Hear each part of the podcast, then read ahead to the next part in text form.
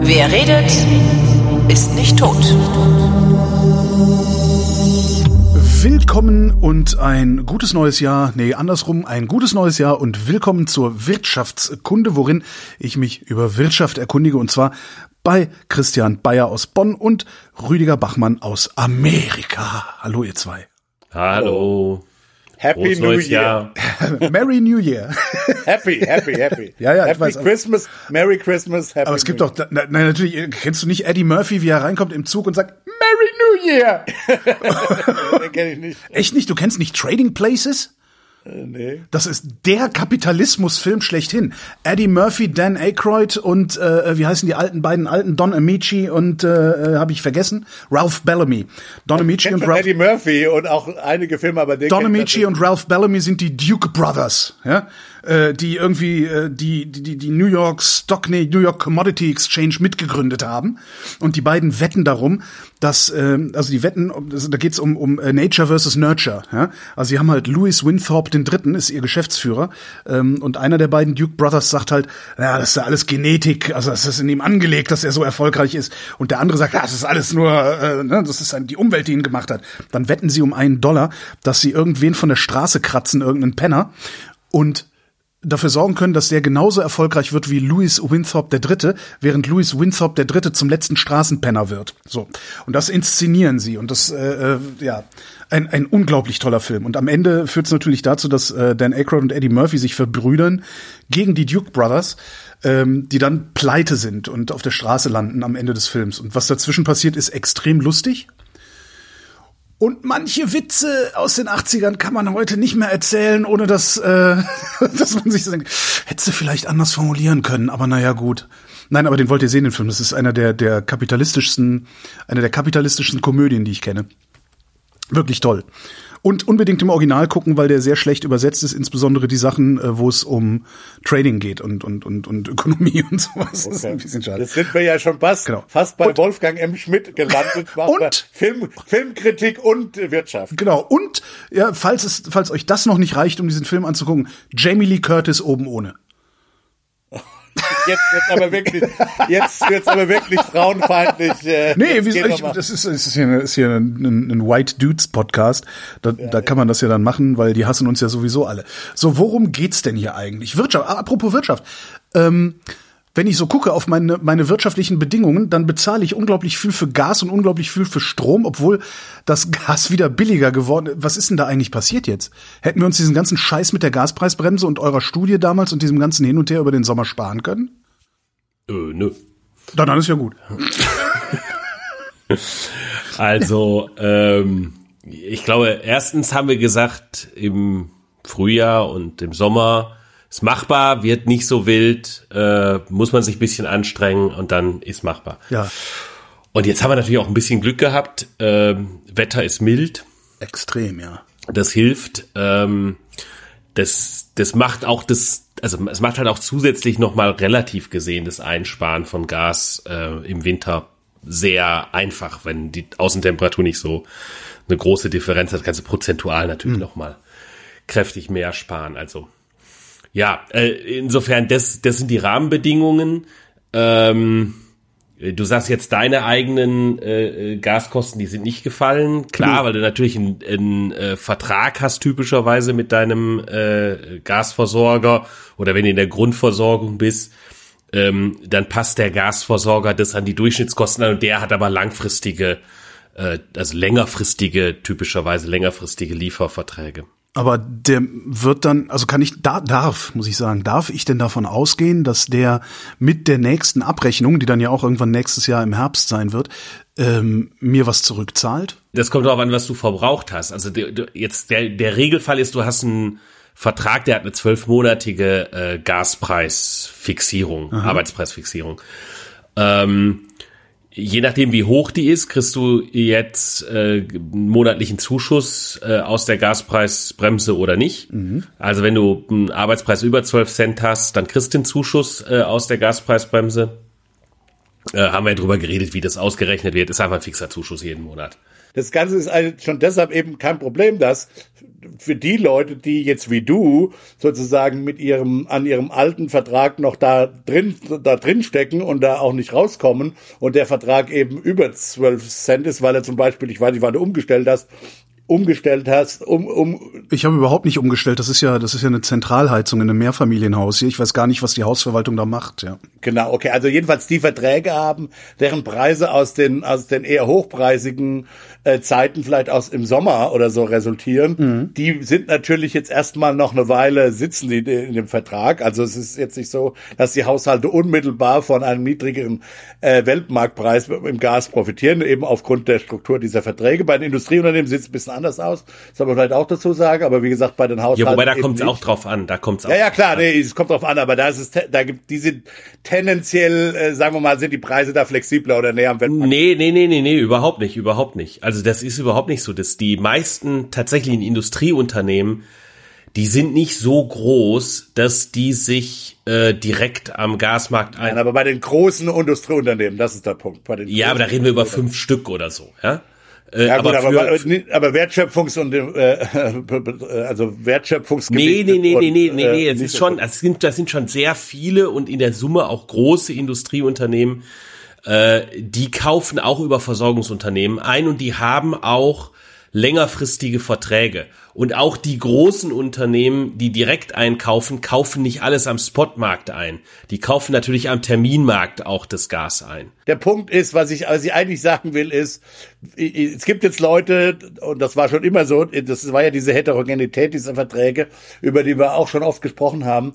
Ähm, da haben jetzt einige einen hohen Preis, manche äh, haben jetzt Glück und stellen gerade um, die kriegen jetzt vielleicht dann einen niedrigeren Preis, äh, also die profitieren da direkt von. Aber wie, wie es ist völlig egal, weil die Gaskostenbremse, und das ist eben ja kein Deckel in dem Sinne, sondern es ist eben ja diese Kostenbremse, ja genau so designt ist, dass äh, wenn du halt äh, drüber liegst, äh, dann kriegst du was, und zwar eben diese berühmte Differenz zu 12 Cent mal den äh, äh, historischen Verbrauch oder Maß eines historischen Verbrauches. Und wenn du da drau drauf liegst oder drunter liegst, kriegst du eben gar nichts.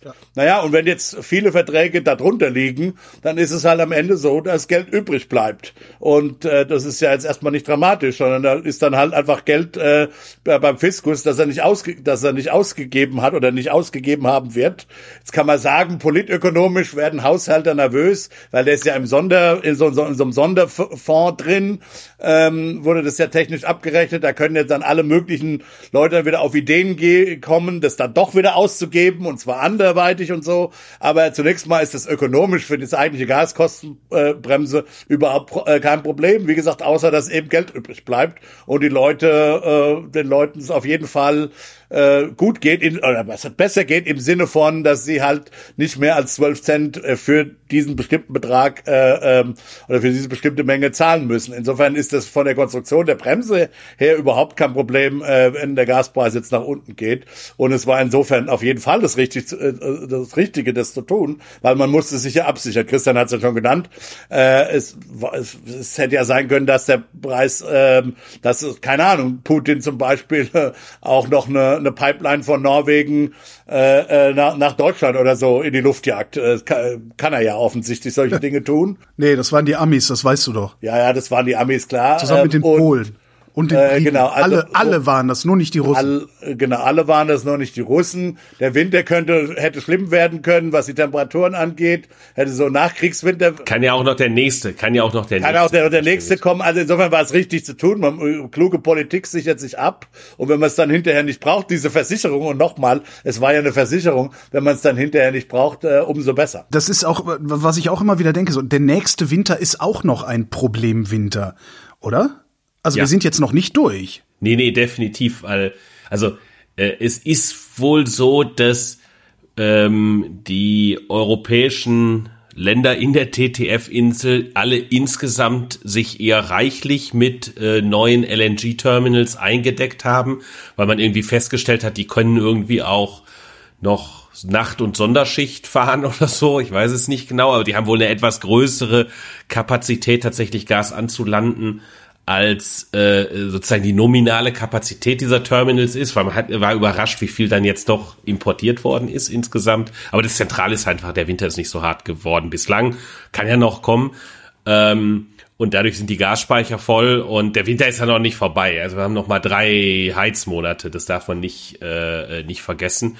Allerdings muss man auch sagen, wir, man hat auch noch mehr Zeit. Also der Punkt, den Punkt, den wir ja immer gemacht haben, ähm, auch im März damals, das sollte man vielleicht noch mal auch betonen, ist, äh, wir haben ja diese, unser Optimismus damals, der sich ja, Klammer auf, mehr oder weniger auch bestätigt hat, äh, der war ja hauptsächlich oder auch äh, hauptsächlich deswegen äh, gespeist, weil noch sechs bis acht Monate, je nachdem wie man rechnet, Zeit war, bis die Heizperiode losging. Also mit anderen Worten, wenn der Krieg, äh, sagen wir mal, im August begonnen worden wäre von Putin, ja, dann hätten wir dieses Papier und diese Empfehlung daraus sicher so nicht ge gegeben und auch äh, ge geben können. Das wäre Wahnsinn gewesen, das zu tun. Also ja. der Faktor Zeit spielt natürlich eine Rolle. Und jetzt haben wir noch mal einen ganzen Sommer. Also das ist noch mal ein ganzer Sommer, wo man Wärmepumpen einbauen kann, wo man wo man, äh, wo man also tatsächlich äh, Energiewechsel betreiben kann oder äh, äh, etc. etc. Also das darf man halt auch nicht vergessen. Ähm, äh, ja, aber es ist schon so, dass äh, die Speicher vielleicht äh, äh, äh, relativ leer sein werden und es vielleicht ein bisschen schwieriger sein kann, äh, das über den Sommer aufzufüllen, obwohl ehrlich gesagt, wir haben es letzten Sommer auch geschafft. Also wir haben es jetzt, wir haben jetzt, wir haben jetzt, du musst sehen, wir haben jetzt in der Heizperiode. Die Speicher voll, ja. Haben wir die Speicher voll und wir haben, nee, nicht ganz, aber wir haben vor ein, wie war das, in der, in der, nee, ich habe in der Woche um Weihnachten rund oder vor Wei oder vor Weihnachten ist netto eingespeichert worden. Ja.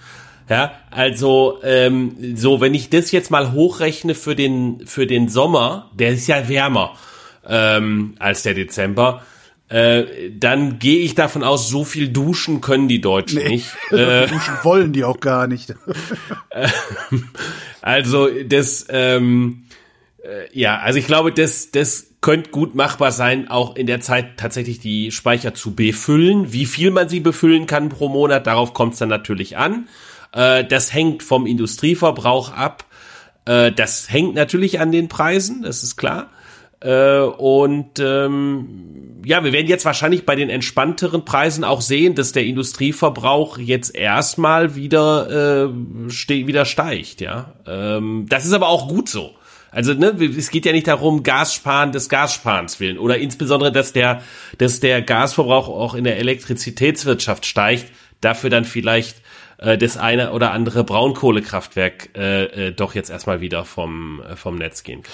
Du sagtest vorhin, Christian, TTF-Insel. Ähm, was meinst du? Sind das, sind das all die Länder oder all die Firmen oder Kunden, die sich an dieser holländischen, wie heißt es, äh, diese holländische Gasbörse, ne? Da genau, also ja, das ist äh, äh, das das ist ein, ein, Begriff, den die Kollegen aus, aus Berlin von der Hertie School, so um den Leon Hirt und so geprägt haben. Ich finde ihn ganz gut eigentlich als Begriff, um sich das klar zu machen. Das physische Netz in Europa für das für Gas ist relativ eng verwoben in Mitteleuropa. Mhm. Ähm, und äh, die sozusagen der Haupthandelspunkt für dieses Netz ist halt diese TTF-Börse. Title Transfer Facility übrigens. Ich habe inzwischen nachgeschlagen. Hm? Die Verträge, die auf der Iberischen Halbinsel äh, geschlossen werden, sind, das war Teil des Problems auch, äh, sozusagen in diesen internationalen Verhandlungen um Gaspreiscaps und so weiter, sind häufig auch, be beziehen sich häufig auch auf diese Börse. Die sind aber physisch nicht eng verbunden ähm, äh, mit äh, diesem mitteleuropäischen Netz, weil dieser Pyrenäen-Konnektor so dünn ist. Ja, und dann auch noch die äh, baltischen Länder sind auch nicht eng genug ähm, äh, verbunden damit. Aber sozusagen die, äh, die, die mitteleuropäischen, westmitteleuropäischen Länder, äh, die hängen alle an einem sehr eng verbundenen äh, Gasnetz. Und das haben die die Leute aus Berlin halt TTF-Insel genannt, weil die sozusagen sich einen physischen Gasmarkt teilen. Ja, dann guckst du halt auf TTF oder auf, was ist es, Facility, die TTF äh, ja. und, und kannst daraus dann Schlüsse ziehen. Du ist ja genau, ganz schlau. Genau. Was, was außer der Gaspreisbremse auch noch runtergegangen ist, da freuen wir uns, ist die Inflation. Ja, wir sind jetzt nicht mehr zweistellig, ähm, zumindest, ja, sind wir nicht. Nee, 8, irgendwas sind wir jetzt. Und hab, dann, dann habe ich gedacht, Moment mal, es ist ja nicht so, dass alles teurer wird, sondern irgendjemand erhöht ja die Preise.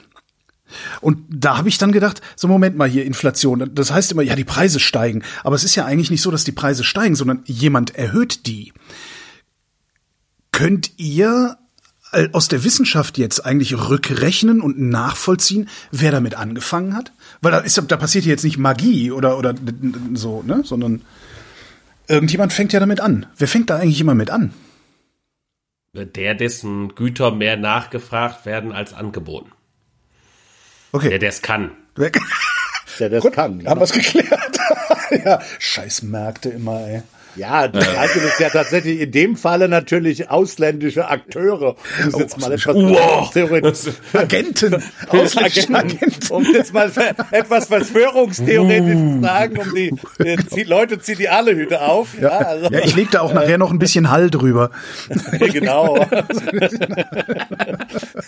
Nein, Also ich es meine, ist, eben, es ist- um, um, nur die um uns nur halt Energie verstehen. verkaufen, ja, also Nur die halt Energie verkaufen. Nur um es Äh, zu verstehen halt. Irgend, irgendwer hat, äh, irgend, irgendeines eines Herstellers Produkt wird aus dann wieder magischen Gründen oder weil die Werbung gut funktioniert hat, so sehr verstärkt nachgefragt, dass der die Preise erhöhen kann und dann denkt sich sein Konkurrent, oh, dann kann ich ja meine Preise auch erhöhen, wenn er die Preise erhöht und dann setzt sich so eine, ja, im Grunde Preisspirale erstmal in Gang. Ja, aber nimm, es nimmt folgendes Beispiel. Wir hatten einen relativ starken Anstieg von Baupreisen jetzt in 2021. Nimm doch das Fußballstadionsbeispiel. Das versteht doch jeder. Krugmanns Fußballstadionsbeispiel. Nee, let's doch jetzt erstmal, ich sag jetzt mal erstmal konkret dabei bleiben, was passiert ist. Also zum Beispiel, was war passiert? Wir hatten diesen Dürresommer äh, und äh, das Holz hatte eine schlechte Qualität, was äh, gewonnen wurde und Holz wird auf dem Bau verwendet. Ähm, äh, Bauholz wurde teurer, weil einfach die Nachfrage nach Bauholz war hoch, weil die Leute bauen wollten.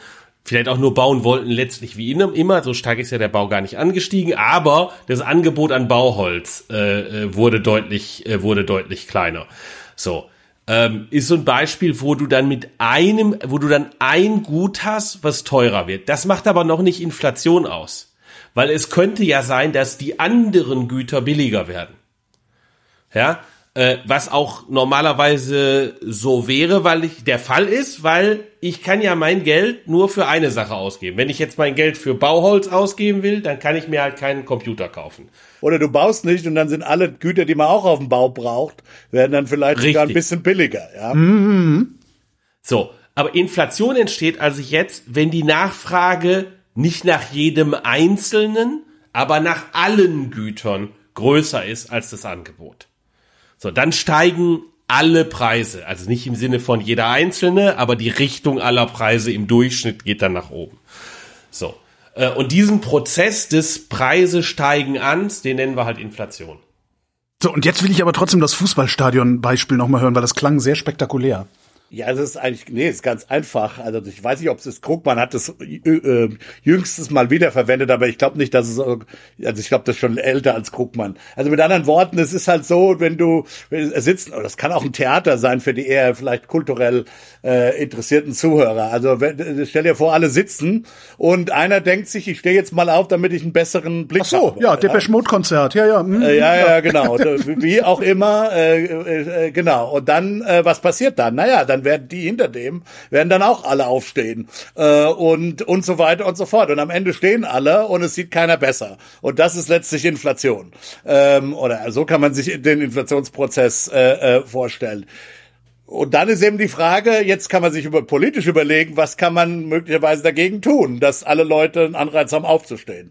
Ähm, oder wie kann man, ja genau, also das ist, äh, da, so kann man sich Inflation ganz kurz äh, und ganz lebenspraktisch äh, äh, vorstellen. An einer Stelle hinkt dieser Vergleich aber, nämlich wenn sich alle wieder hinsetzen, sind alle wieder auf dem Ausgangszustand. Und das sehe ich bei der Inflation nicht, weil wir, wir sehen ja jetzt nicht die nächsten zwei Jahre Deflation, auf dass mein Geld dann wieder genauso viel wert ist, wie es vor zwei Jahren war. Das ist letztlich eine Politikmaßnahme. Äh, äh, man könnte die, die, die Zentralbank, es gibt durchaus Stimmen, äh, geldpolitische Theoretiker, die argumentieren würden, dass man das genauso äh, tun soll. Man nennt das Price-Level-Targeting äh, äh, im Gegensatz zu Inflationstargeting. Also mit anderen Worten, dass anstatt, dass die äh, Zentralbank äh, darum kümmert, sozusagen bestimmte Inflationsrate äh, nahe um zwei Prozent, äh, wie auch immer, äh, drunter oder vielleicht inzwischen auch eher im Durchschnitt äh, äh, durchzusetzen, dass sie tatsächlich äh, äh, das Preisniveau äh, im, im Blick hat und dann notfalls bei Überschießen, äh, also bei positiver Inflation, dann eben auch äh, äh, Perioden tatsächlich von Deflation oder unterdurchschnittlicher Inflation äh, zulässt, um eben diesen Preisniveaupfad äh, äh, äh, äh, zu implementieren. Also da gibt es durchaus Stimmen. Kann das funktionieren? Also ich meine, du musst ja dann wirklich in die Preise eingreifen, oder? Nö, nö, nö, du. Nö, du, nö, nö, nö, nö. Das machst du genauso wie, wie, wie, wie Geldpolitik halt in, äh, immer funktioniert. Du müsstest halt im Zweifel Zinsen noch weiter erhöhen, als das, äh, als das, äh, als das das getan hat. Bevor Christian aber jetzt das kritisiert, möchte ich noch einen Punkt noch äh, schon noch machen, äh, nämlich was da die Beschreibung deiner Lage angeht äh, oder deine Lagebeschreibung. Äh, äh, der aktuellen Inflationssituation angeht. Also man sollte äh, also ich würde sagen, dass die Zeichen schon positiv, äh, auch positiv stehen. Das hat mehrere Gründe, wenn man sich eben vorgelagerte Inflationsraten anguckt, äh, also so Dinge wie Erzeugerpreise zum Beispiel, äh, äh die sind in der Tat äh, äh, durchaus gesunken. Deren Inflationsraten, die, die Preise steigen nach wie vor, aber die Rate, mit der sie steigen, die ist, äh, die ist sehr stark gesunken. Wir sehen, dass zum Beispiel äh, äh, im, im, im, im Containerschiffbereich die Container Raten, also was es kostet, so einen Container um die Welt zu schicken.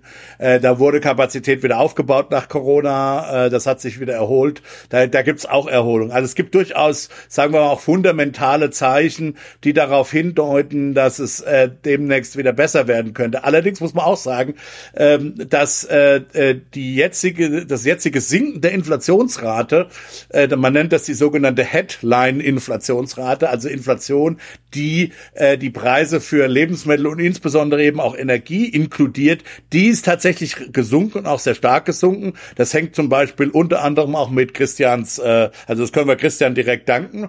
Äh, das hängt zum Beispiel mit der mit der Gas mit dem Gaskostendeckel äh, äh, zusammen. Also und, und eben der der Entspannung auf den Energiemärkten. Die sogenannte Kerninflation, ja, die, die, die Kerninflation nämlich dann, wenn man diese relativ volatilen Komponenten äh, von, äh, von Lebensmittel- und Energiepreisen ähm, äh, rausrechnet, die ist sogar ein bisschen angestiegen noch. Also insofern äh, äh, leicht, nicht dramatisch, aber leicht, ah, da gibt's noch keine Erholung. Das, das ist jetzt nicht, das spricht nicht gegen eine gegen ein Erholungsszenario 2023, weil e-, eben äh, das sozusagen die Kerninflation immer ein bisschen nachläufig ist, das sozusagen das Letzte, dass dann äh, die dann sinken wird. Das ist jetzt insofern schon erwartbar oder wäre konsistent, aber ich würde auch trotzdem noch nicht sagen, dass wir völlig über den Berg sind. Also die Situation ist nach wie vor äh, durchaus äh, äh, beim Kranken würde man sagen vielleicht kritisch, aber nicht lebensbedrohlich oder so. Ja, also das das vielleicht nur noch mal, damit wir auch die Beschreibung der Ist-Situation, wo ja. wir jetzt gerade so stehen, äh, richtig, äh, richtig äh, äh, äh, verstehen. Was jetzt aber noch aussteht, sind äh, die ganzen Tariferhöhungen, die wir in Zukunft sehen werden, oder? Also die, die Gewerkschaften werden doch jetzt nicht sagen, ah naja, da sind wir ja nochmal glimpflich davongekommen, äh, ihr, mit den zehn Prozent Verlust, also zehn Prozent Kaufkraftverlust, die ihr jetzt äh, habt, da müsst ihr halt mit leben, ihr miesen Maden. Sondern die werden ja eher sagen, so, wir wollen jetzt erstmal zehn Prozent haben. Ist nicht ganz klar. Ähm, Tatsächlich. Ja, weil hängt, das hängt natürlich davon, das hängt davon ab, wie der Arbeitsmarkt sich bewegt. Naja, wenn ich mir so auf, auf den Arbeitsmarkt jetzt so gucke, würde ich denken, dass bestimmte Berufsgruppen nicht 10, sondern 20 Prozent verlangen sollen. Richtig, richtig. Ne? Ja, also ähm, ich, ich sag ja nur, es kommt halt darauf an und deshalb kommt es auf die geldpolitische Reaktion an. Ja, der Arbeitsmarkt, der Arbeitsmarkt ist, äh, der Arbeitsmarkt ist eng. Das würde schon für sich genommen für einen inflationären Impuls sprechen. Ja, Wieso? und dieses, diese Situation ist, weit, weil einfach äh, aus dem gleichen Grund, den du gerade genannt hast. Äh, wenn äh, überall äh, Arbeitskräfte gesucht werden, dann werden die Leute versuchen, höhere Löhne durchzusetzen. Aber das ist ja noch nicht Inflation. Nee, das führt aber dann dazu, dass auch die ähm, die äh, die Güteranbieter, die Produzenten gegebenenfalls auch höhere Preise äh, verlangen werden äh, und versuchen sozusagen diese äh, diese Knappheit am Arbeitsmarkt ähm, äh, weiter weiter durchzureichen. Es wäre dann also, eine Lohnpreisspirale, es, äh, also im Gegensatz zu einer Preislohnspirale sozusagen. Genau, wenn sie es können, wenn sie es können. Muss ja nicht sein, dass sie es können. Ja. Genau, aber der Punkt ist, dass äh, die äh, also wenn die wenn Arbeitskräfte äh, wenn Arbeitskräfte einfach knapp sind, dann ähm, und die Vermögen, die die Haushalte haben, sind immer noch die gleichen, aber die Arbeitskräfte werden knapper, es wird weniger produziert, dann treffen halt die nominalen Vermögen, die es gibt, äh, die treffen eben auf ein kleineres Angebot. Das führt letztlich zu einem äh, zu einem äh, Druck auf die Preise. Jedenfalls kann man auch darüber macht Sinn auch so darüber nachzudenken, dass Nachfrage eben auch was mit Vermögenssituationen zu tun hat äh, und natürlich mit Erwartungen darüber, wie sich Einkommen in der Zukunft verändern und so weiter. Aber wenn die Leute immer denken, gibt weniger Arbeitskräfte, wird weniger produziert in der Zukunft, ist in der Zukunft knapper und so weiter. Ähm, dann verschieben sich, dann verschieben sich natürlich da auch entsprechend, äh, verschiebt sich die Nachfrage. Tendenziell wird es sogar, ja dann sogar dämpfend wirken heute, weil die Leute in die Zukunft Sachen transferieren wollen.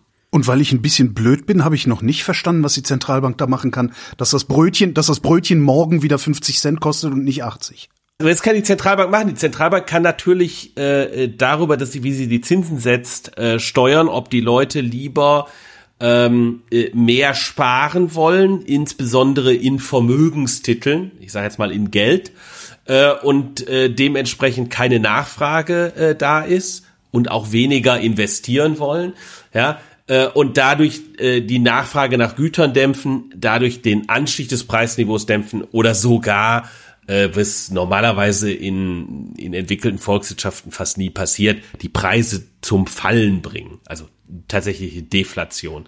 Ähm, das haben wir sehr, sehr selten. So, warum ist die Idee des Preisniveau auf einen, also ein Preisniveau zu, zu äh, darauf abzuzielen, nicht so eine clevere Idee? Ähm, die Idee, also darüber zu diskutieren, die rührt aus den Zeiten, äh, als wir Nullzinsen hatten, man Zinsen nicht mehr weiter senken konnte und man dachte, man steuert jetzt die Ökonomie darüber, seitens der Zentralbank, indem man Erwartungsbildung steuert. Indem ich eben sage, ja, jetzt haben wir nicht so eine hohe Inflation, aber morgen, da verspreche ich euch die hohe Inflation, weil wir wollen ja auf den alten Preisniveau Pfad, den wir nie schaffen. Wir haben immer zu geringe Inflation gehabt. Ja. ja.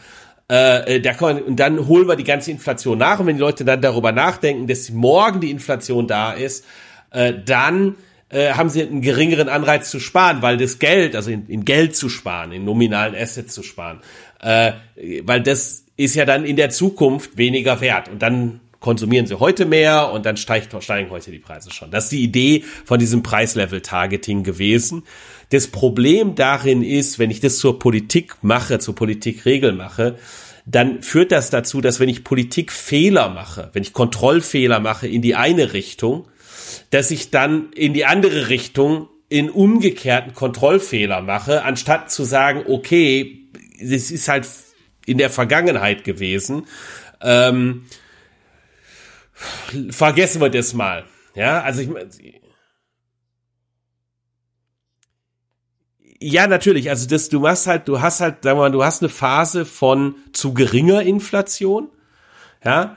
Ähm, jetzt, da hast du jetzt einen Kontrollfehler gemacht, du hast die Zinsen zu hoch gewählt.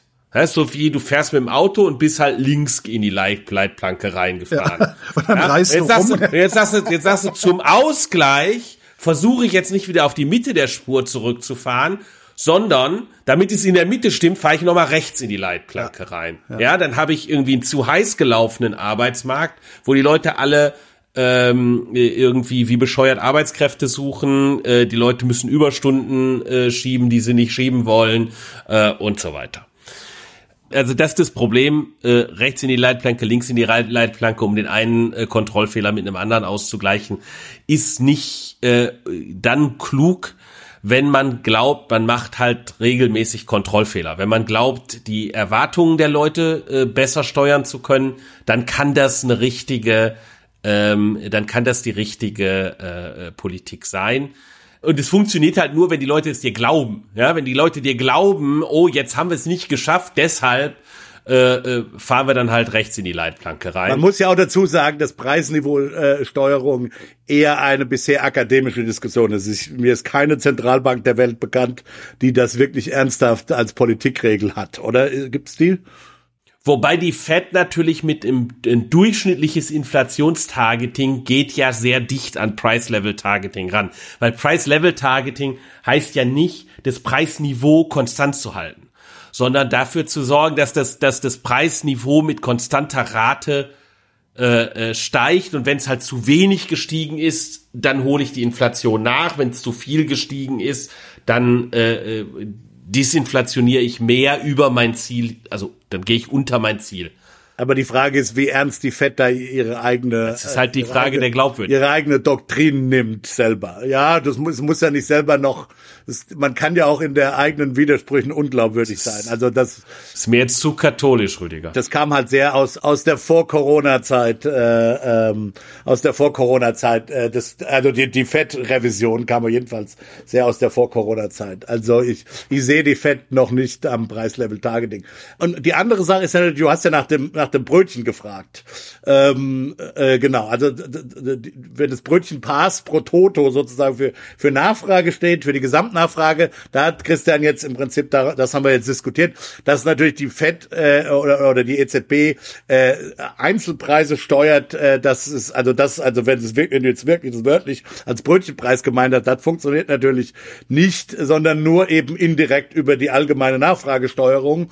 Und insofern, wenn halt eine allgemeine Nachfrage äh, äh, weniger Wachstum oder ein äh, gebremstes Wachstum der allgemeinen Nachfrage ist, dann äh, wird das auch für Brötchen gelten und dann wird es auch so sein, dass typischerweise die Brötchenpreise äh, äh, Preise weniger wachsen, dass sie tatsächlich nach unten wieder gehen werden. Davon sollte niemand ausgehen, äh, nur damit es äh, äh, damit das äh, hier klargestellt wird. Also da müsste man höchstens äh, gibt es auch Brötchen Mehrwertsteuer, wisst ihr äh, Sieben Prozent, ja. Sieben Prozent, also das ist die einzige Möglichkeit ist da den spanischen Weg zu gehen und äh, sozusagen Mehrwertsteuern abzuschaffen oder so, um eben dann die Nachsteuer Preise möglicherweise zu senken, wobei auch da unklar ist, ob wie weit das durchgereicht würde. Ähm, also wenn man, wenn man das unbedingt will. Also könnte man nicht sagen, so wir, wir, wir machen Mehrwertsteuer null und wer das nicht durchreicht, äh, kommt, kommt in den Kerker? Oder so? Also das könntest du theoretisch schon machen, nur hast du da riesige Enforcement-Probleme, weil die Preise ja. sich ja natürlich, also wie willst du das nachweisen? Ja, also ja. kann, kann ja sagen, ich ich musste das äh, aus anderen Gründen dann wieder anpassen. Ich hab's, ich wollte es zwar senken, aber gleichzeitig wurde dann mein Mehlpreis auch teurer und so weiter und so fort. Also das ist und bei bei der Anzahl, das kannst du bei bei sagen wir mal, ich meine, das ist nicht völlig unmöglich. Kartellbehörden machen das manchmal, äh, ähm, aber bei den bei der Vielzahl von Bäckern in Deutschland, obwohl so viele sitzt ja gar nicht mehr mehr. Die sind ja tatsächlich inzwischen auch konzentriert. Also klar kann man dann natürlich, das Kartellamt kann immer, kann da immer auch mal dann äh, Untersuchungen zumindestens androhen, ja, äh, um zu gucken, dass da kein Schmuck gemacht wird. Hat wohl Habeck ja wohl auch jetzt in diesen verschiedenen ähm, äh, Bremsen da wohl auch mit angeordnet. Aber äh, ja, es ist ähm, äh, das äh, ist die dann äh, die einzige Möglichkeit, da eventuell deine Brötchen äh, tatsächlich äh, im Niveau auch wieder billiger zu bekommen. Aber vielleicht sollte man noch mal äh, jetzt äh, auf diese aktuelle auch tatsächlich wissenschaftliche Diskussion ein bisschen eingehen. Äh, die es gibt äh, die, die Inflation ist Konflikt. Ja, äh, Inflation ist Konflikt. Ist Konflikt, genau. Ist ja, das äh, gab so eine Twitter-Diskussion über den Jahreswechsel. Mhm. Ähm, das, der, der vielleicht insofern ganz interessant war, weil er sozusagen ein bisschen auch in die, ja, in die, in die, in die Geistesgeschichte oder in die, in die, in die Ideengeschichte von Inflation reingeht, weil diese, diese, ich sag's jetzt mal, diese übertrieben protestantischen Solarsätze, also ähm, es gibt ja diese berühmten Luther-Sätze, Sola Scriptura, Sola und so weiter, Christ Geschwister kennt sich da besser aus. Was? Gibt's hier was, was, was, was, was? Ich, äh, äh, nur, nur, ausschließlich ist nur, was in der Bibel steht, zählt die ah, ganze okay. Tradition und Erklärung ja, okay. und so weiter. Das ja, okay. Und Luther hat da so einige mehr, nicht nur Sola Scriptura, sondern auch andere. Sola Fide und Sola Gratia. Nur Gnade, nur der Glaube. Ähm, und, und die gibt's eben auch in der Ökonomie. Der, der vielleicht berühmteste Satz, äh, und immer hat er irgendwas mit Inflation zu tun, interessanterweise. Äh, der berühmteste Satz in diesem, in dieser, in diesem, Format dürfte eben der von äh, Milton Friedman sein, der gesagt hat, Inflation is always and everywhere a monetary phenomenon. Ja, also ein, ein, ein, ein Phänomen, ein monetäres Phänomen, letztlich ein Phänomen der Geldpolitik und deshalb äh, eben auch Aufgabe der Geldpolitik, ausschließlich der Geldpolitik, sich darum zu kümmern, äh, dass das eben nicht auftritt. Klammer auf, ähm, äh, diese Nachfragesteuerung, die die Geldpolitik macht, äh, die gilt natürlich auch für die Fiskalpolitik. Also auch die Fiskalpolitik hat natürlich ähm, äh, eine Möglichkeit in einem inflationären äh, äh, Umfeld äh, auf die Bremse zu treten und sagen, ich nehme jetzt ein bisschen Nachfrage zurück, ja, oder umgekehrt, ich ich ich heize noch mal Nachfrage an und hat also auch die Fiskalpolitik trägt natürlich äh, zur Inflation bei, nicht nur die Geldpolitik, Klammer zu. Am Ende ist es immer die Geldpolitik, äh, letztlich die Geldmenge sogar für ihn. Er war ja Monetarist. Also wenn die Zentralbank, äh, am Ende ist es immer, wenn Inflation da ist, druckt die Zentralbank einfach zu viel Geld. Äh, das ist sozusagen jetzt mal vereinfacht gesagt das Friedmannsche äh, Diktum. Also das, dieses Solar, dieses Solar-Statement. Äh, äh, Und das kann man natürlich, in, das kann man natürlich in zwei Arten lesen. Die eine Lesart äh, ist, glaube ich, die ganz harmlose, ist eine von ähm, wer ist wofür verantwortlich? Also in dem Sinne von einer institutionellen politischen Verantwortlichkeit. Das hat ja? aber nicht gemeint, glaube ich. Für, für das Preis, ja, es ist nicht ganz klar. Ja, für das Preisniveau, also für, für die Veränderung der Inflation ist halt die Geldpolitik verantwortlich. Äh, die müssen sich kümmern. Und äh, wenn die äh, das Haus in Ordnung halten, dann kriegen die äh, die Inflation äh, in, in den Griff und die Inflation nicht in den Griff zu kriegen, ist immer ein Fehler der Geldpolitik. Insofern ein monetäres Phänomen. Aber das wäre auch falsch, historisch falsch, weil was will denn eine auch unabhängige Zentralbank machen gegen eine fiskalische Autorität, äh, die sie einfach zwingt, sie zu akkommodieren? Dann ist sie nicht unabhängig. Ja, klar, also auch, was ich mal sage, de jure oder nominell unabhängige Zentralbank, äh, wenn, wenn die fiskalische Autorität äh, sozusagen über Fiscal, die, die, der Fachterminus ist dann Fiscal Dominance, einfach die Zentralbank letztlich zwingt, äh, eine expansive, eine zu expansive Fiskalpolitik zu äh, bestreiten. Jetzt kann man sagen, okay, was soll dann ist das ein, Dann ist das ein Fehler der Fehler Geldpolitik. der Geldpolitik. Ja, aber wenn du dafür in den Knast gehst in autoritären Regimen, also was ja, hätte denn... Ja, natürlich, aber die Frage, aber die sozusagen die, die, die, die äh, sozusagen äh, Wirtschafts... Also Fehler, das Wort die, Fehler stört mich hier ein bisschen. Wieso? Es ist halt eine falsche Geldpolitik. Nein, das ist eine falsche Fiskalpolitik. Beziehungsweise, worauf ich eigentlich hinaus will, ist, dass diese Sola, diese nur Sätze äh, äh eben von vornherein Banane sind, meiner Meinung nach. Ja, das ist klar, das ist, das ist bei dir klar, dass du das, das, das, das. Äh, da, darauf sollten wir nämlich dann eigentlich kommen, aber vielleicht sollten wir vorher noch sagen, diese dieser, dieser Solarsatz von Friedmann, Inflation ist immer und überall ein monetäres Phänomen, hatte einen ideologischen Gegenpart bei den sogenannten Postkensianern, die sehr stark eben äh, Inflation als äh, eben Konfliktphänomen äh, äh, äh, gesehen haben, äh, nämlich als eben genau diesen Streit, den, äh, den wir im, über den Fußballstadion, diesen impliziten Streit im Fußballstadion äh, gesehen haben, dass es also einen Konflikt gibt, ja, für linke Ökonomen oder auch marxistisch geprägte Ökonomen als Streit zwischen äh, Kapitalisten und Arbeit, Kapital und Arbeit. Der große Antagonismus, der große marxistische Antagonismus ist letztlich auch für die Inflation verantwortlich, genau über diese Lohnpreis- und Gewinnpreisspiralen, äh, äh, äh, äh, die, äh, die wir ja diskutiert haben. Und, äh, und, und insofern war es ganz interessant, dass jetzt, sagen wir mal, Mainstream-Keynesianer plötzlich auch sich dazu geäußert haben, Olivier Blanchard zum Beispiel, äh, der mit Sicherheit kein, also vielleicht äh, Mitte links ist, aber jetzt kein extrem linker Ökonom ist, äh, Ivan Werning, äh, ein MIT-Ökonom, äh, die jetzt betont haben, dass letztlich auch in ihrer, in ihren äh, in ihrer Hinsicht oder äh, äh, im, im, im Hinsicht, wenn man die Mainstream-Modelle, die im Grunde genommen eine, eine neue Interpretation der Mainstream-Modelle äh, äh, geliefert haben, die eben auch darauf hinausläuft, dass es sich um Inflation letztlich um ein Konfliktphänomen handelt und eben gerade nicht um ein monetäres Phänomen. Darauf sollten wir jetzt, äh, äh da, da, insofern hat diese Diskussion, diese Inflation ist nur das, hat jetzt wieder sozusagen neue Nahrung gefunden. Wie gesagt, ich, ich finde es persönlich ein bisschen Banane, weil Inflation eben, wenn man so will, ein, ein, ein Phänomen ist, das aus dem Zusammenspiel von verschiedenen Prozessen kommt. Geldpolitik, Fiskalpolitik und diesen äh, äh, äh Lohnver Lohnverhandlungen zum Beispiel oder Konflikten zwischen, zwischen Arbeitnehmern und Arbeitgebern äh, kommt und es müssen bestimmte Konstellationen entstehen oder gegeben sein, damit eben Inflation entsteht oder nicht. Insofern da einem immer die Schuld zu, zu schieben, halte ich für ein bisschen Banane. Dir fehlt halt der Zugang zu verstehen. Zum Protestantismus, ja. Ich bin kein Protestant. Schon gar schon ökonomischer, radika radikaler Protestant. Das ist richtig, richtig, richtig. Ja, zu verstehen, dass es, dass es, dass es, dass es um, dass es um eine funktionale, nicht um eine kausale äh, äh, Zuordnung geht. Das ist, was ich vorhin meinte. Ja, funktional ist die Zentralbank dafür zuständig, ähm, äh, Geldwertstabilität zu schaffen. Du meinst das ist ihre Figur, Funktion. meinst- das ist, nein, nein, das ist ihre Funktion. So, äh, das dann, dass sie das, dass sie das schafft, äh, kann oder nicht schafft, kann an ganz vielen Dingen liegen.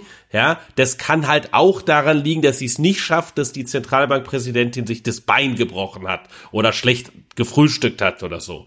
Ja, sie kann Kontrollfehler machen. Da würden wir aber trotzdem nicht sagen, dass die Qualität des Frühstücks die ist zwar kausal an der Stelle dann zuständig für die Qualität der Geldpolitik, aber wir würden nicht sagen, Frühstücksqualität bestimmt, also ist, ist was funktional wichtig ist ähm, äh, für, für Inflation. Also du kannst natürlich sagen, die Welt ist komplex und all diese komplexen Dinge zusammen bestimmen äh, äh, Sachen äh, so. Und die, bei dieser diese Konflikttheorie, ich finde das ähm, also auch das, was, was geäußert wurde, in mehrerer Hinsicht schwierig. Also diese, diese Reinterpretation, ich weiß nicht, ob man da viel, viel durch gewinnt, äh, äh, oder sich, ähm, oder sich die Dinge, äh, die Dinge nur verstellt, die, den, den Blick letztlich verstellt, äh, weil äh, die, diese andere Theorie, diese, kon diese reine Konflikttheorie ist letztlich eine, äh, wo die Vorstellung ist, dass es nicht ein gegebene eine Politikreaktion der Zentralbank eindeutiges oder es gibt kein eindeutiges reales Gleichgewicht. Ähm, das ist die die Vorstellung. Es gibt einen Konflikt dazwischen, wie groß ist der Anteil, den äh, äh, Kapital bekommt, wie groß ist der Anteil, den Arbeit bekommt als Faktor am, ähm, am Bruttosozialprodukt, sagen wir mal. Äh, und äh, das ist letztlich eine reine Verhandlungssache. Das ist die, das ist die, die Vorstellung. Höre ich, höre ich da gerade der Grundlagenforschung zu? Nein. Nee. Das ist eher, wie man bestimmte, also die Diskussion im, äh, jetzt, äh, jetzt im Ende des Jahres war eher, wie interpretiert man bestehende Gleichungen. Äh, also es, das, das, es geht darum, äh, wie man, wie interpretiert man, sagen wir mal, das Mainstream-Modell, das Zentralbanken verwenden, um Geldpolitik zu betreiben und auch äh, akademische Ökonomen verwenden, um über fiskalpolitische oder geldpolitische Maßnahmen nachzudenken. Und und und da war sozusagen die klassische Interpretation eher so eher der Konflikt zwischen sagen wir mal Fiskalpolitik und Geldpolitik und wer wer ist da dominant? Wer kann sich da durchsetzen? Wer ist da passiv? Wer ist da aktiv? Ich glaube so haben die meisten darüber nachgedacht. Und jetzt haben eben einige Ökonomen gesagt nee auch in diesem Modell steckt letztlich dieser dieser alte Antagonismus und haben das so ein bisschen marxistisch sagen wir mal äh, aufgehübscht, äh, vielleicht weil es gerade sexy ist, ich weiß es nicht.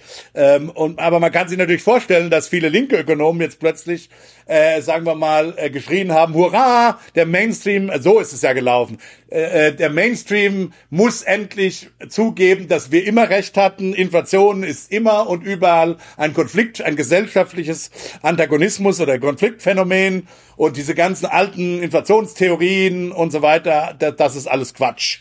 So wurde das ja jetzt äh, von, sagen wir mal, interessierter wissenschaftspolitisch interessierter Seite entsprechend äh, äh, interpretiert. Das ist ganz und, witzig, ich habe davon überhaupt gar nichts mitbekommen, aber ja, okay. Naja, aber das hat praktische Implikationen, weil wenn du zum Beispiel tatsächlich darüber nachdenkst, wenn du so darüber nachdenkst, dann ist zum Beispiel ne, der Versuch einer konzertierten Aktion, wie zum Beispiel die Ampel das gemacht hat, äh, nämlich die äh, Arbeitgeber und Arbeitnehmer an einen Tisch zu bringen, äh, äh, zu, zu, äh, zu die zu, sozusagen zu Lohnzurückhaltung und Preissetzungszurückhaltung zu überreden, ist durchaus, also diesen Konflikt irgendwie rauszunehmen, ja, die zu von Anfang an zu koordinieren, ähm, äh, das macht natürlich äh, Sinn. Und dann äh, willst du Inflation durch runde Tische äh, bekämpfen und nicht unbedingt durch eine harte Zentralbankpolitik. Äh, äh, Wobei, Klammer auf, auch selbst äh, auch Olivier Blanchard und, äh, und, und Ivan Werning natürlich zugeben, dass die Geldpolitik immer noch die Rahmenbedingungen insofern setzt, als sie eben äh, sagen wir mal, äh, den Appetit der jeweiligen Konfliktparteien für einen Kompromiss natürlich, äh, äh, also, sagen wir mal, nach oben oder nach unten regulieren kann. Sozusagen. Aber, aber ich glaube, das ist, die, das ist ein bisschen mehr zu sehr im luftleeren Raum, als dass man es vernünftig verstehen kann. Es gibt sozusagen zwei Sichtweisen, die man, die man auf den Inflationsprozess haben kann. Die eine Sichtweise ist, ähm, wir wollen gemeinsam irgendwie einen, einen Kuchen aufteilen, ja, und ähm, ich nenne immer den Anteil, den ich haben will von dem Kuchen. Und du sagst halt, ich will, du willst zwei Drittel haben, dann sag ich, ich will zwei Drittel haben, dann sagst du, du willst zwei Drittel haben, dann sag ich, ich will zwei Drittel haben. Wir kommen irgendwie nicht zu einer, zu einer Lösung, wie wir den Kuchen aufteilen. Aber jetzt, der Inflationsprozess kann halt dann so äh, vonstatten gehen, dass du immer sagst, äh, so, so ein bisschen wie, wie wenn sich, äh, gut, meine Kinder sind mittlerweile sind die alt genug, um das zu verstehen, aber so, so, äh, ja, ich, ich will immer einen mehr. Ja. Als, als, äh, ne, ich bin reich, ich habe immer einen mehr als du. Ähm, oder zehn Prozent mehr oder hier äh, halt ein, ja, ein Sechstel. Sozusagen, ich schlage immer einen Aufschlag auf den Preis, den du genannt hast. So, wenn der Verhandlungsprozess so stattfindet, dann nennen wir immer höhere Preise. Das ist die eine Sichtweise ne, ich sag, ich sag, ich habe meine Güter, ich habe Äpfel, du hast Bananen, die du produzierst, und ich sag dir, äh, du kannst die Äpfel kannst du haben für 20. Und dann sagst du, ähm, gut, okay, aber dann will ich für die Bananen möchte ich 25 haben von dir. ja. Und dann sage ich, nee, aber wenn du 25 für die Bananen hast, dann möchte ich aber 30 haben für die Äpfel und so weiter. und ja, so weiter, so, okay, ja, okay. Und, und, und so steigern wir ja. das, so steigern wir das. So, so, so ist dieses, das, das ist das Konfliktproblem. Das, das ist die eine Sichtweise. Das ist, was Ivan und, und Olivier jetzt sozusagen pushen als Interpretation dessen, was in so Modellen abgeht. So, und die, die, und die andere Sichtweise ist zu sagen, es gibt irgendwie, das, womit ich angefangen habe, es gibt eine insgesamt zu hohe Nachfrage nach Gütern. Ha? Wir beide gehen zu Rüdiger hin, der ist der Einzige, der Sachen produzieren kann. Ich möchte jetzt Güter haben von dir, der sagt, ich habe zwei Äpfel. Da sagst du, äh, ich möchte so und so viel dafür bezahlen. Ich sag, uh, ich möchte so und so viel, ich möchte halt die Äpfel. Es gibt zu wenig Äpfel, als es Nachfrage gibt und dadurch steigen, dadurch steigen die Preise. In einem gewissen Sinne ist das auch ein Verteilungskonflikt zwischen dir und mir. Ähm, so, und jetzt ist die Frage, äh, aber, und das ist die dann politisch, glaube ich, wichtige Frage. Äh, in dieser historischen sagen wir mal, marxistischen Sicht der Dinge, ja, da kann ich politisch einfach eingreifen und die Aufteilung festlegen. Warum? Weil es viele letztlich gleichgewichtige Situationen sind, gibt. Situationen, wo du dann sagst, da bin ich mit zufrieden, ist okay.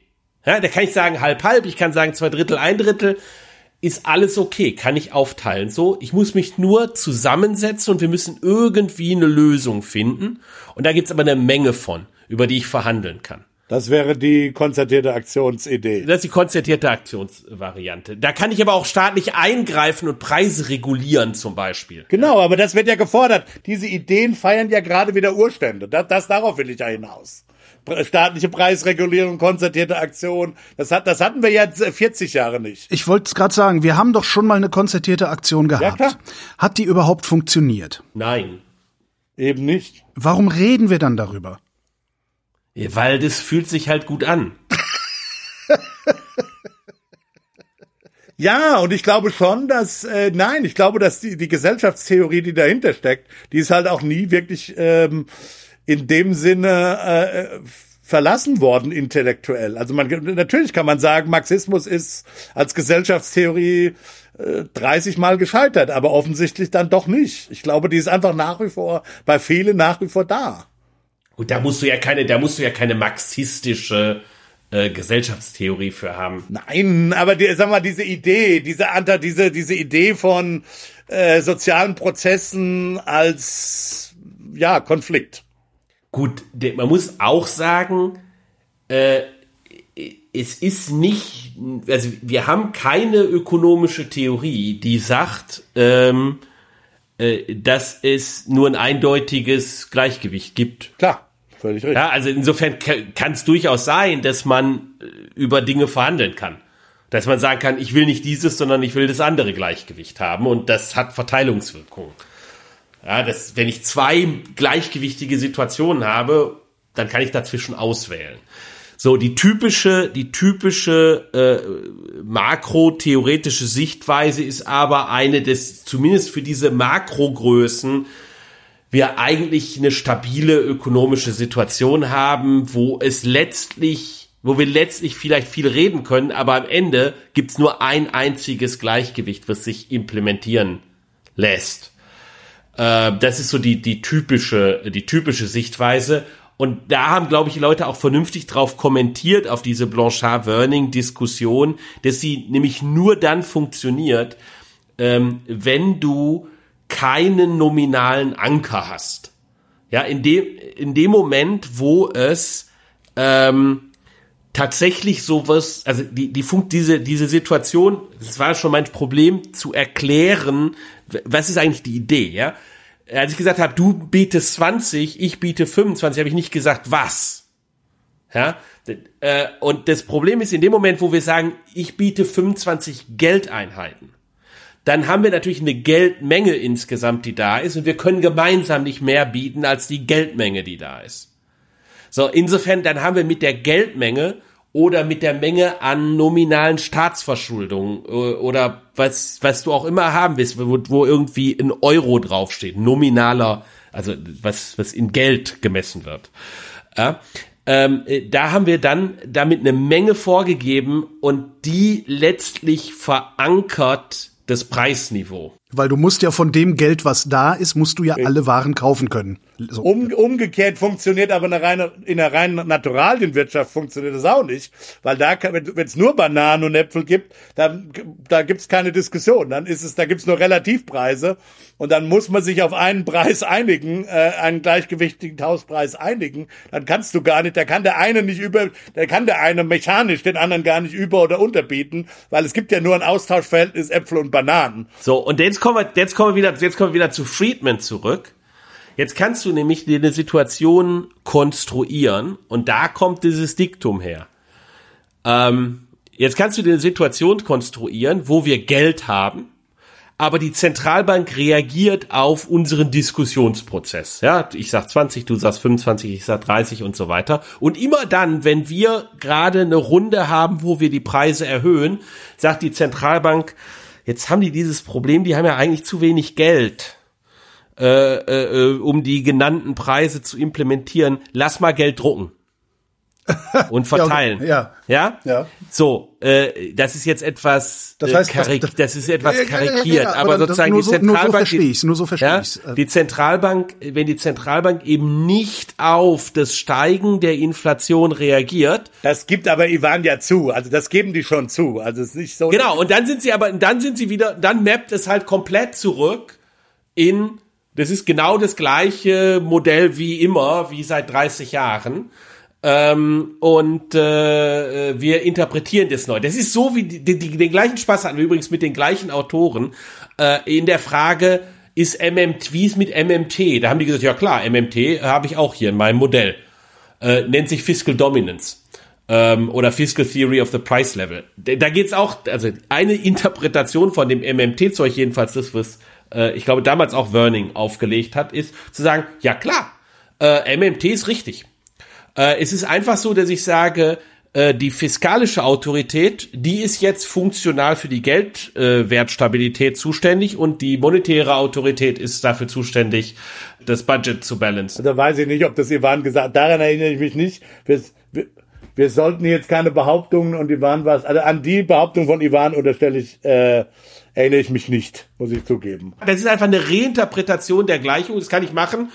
Und dann, äh, dann ist es aber, das ist aber, das ist ja reine Semantik. Das hat ja keinen, das, das, das geht auch am, am das wird auch am Kern der Aussagen äh, einer Konflikttheorie der, der Inflation geht's halt vorbei. Weil genau. ich kann natürlich interessante Fragen durchaus stellen, übrigens auch durchaus wieder völlig in mainstreamigen Modellen. Du hast ja gesagt, Verteilungsfrage zwischen zum Beispiel äh, wie viel ist der reale Wert von Staatsschulden.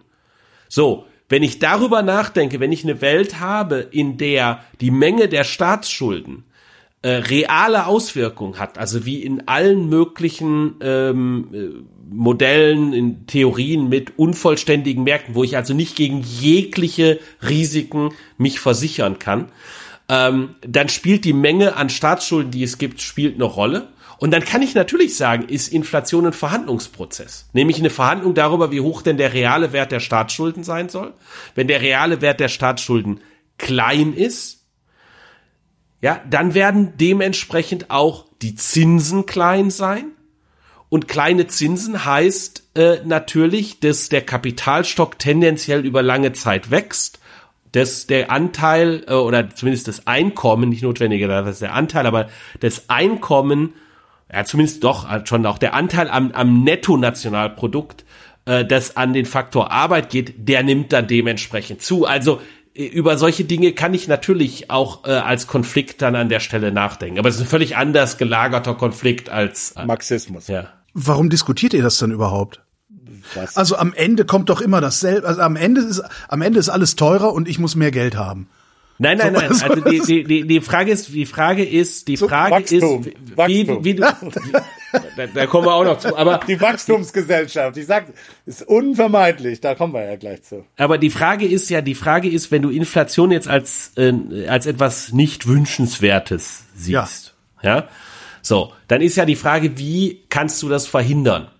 Ja. Wenn das, wenn du der Meinung bist, äh, das ist letztlich ein Problem der Geldpolitik, dann musst du eine andere Geldpolitik machen, Ja. Und vor allen Dingen ge entsprechende geldpolitische Institutionen schaffen, ja. designen, die wir ja, die wir haben. Also da, da, daraus kommt ja aus dieser ganzen Idee kommt ja die Idee von unabhängigen Zentralbanken etc. etc. etc. Die haben wir ja nicht ohne Grund, die gab es ja auch nicht schon immer, sondern die haben wir ja designt. Da würdest du also äh, hingehen und dir denken, okay, fein, die können sich da gerne im Kanzleramt treffen, aber am Ende äh, ist entscheidend, was in Frankfurt passiert für die Inflation.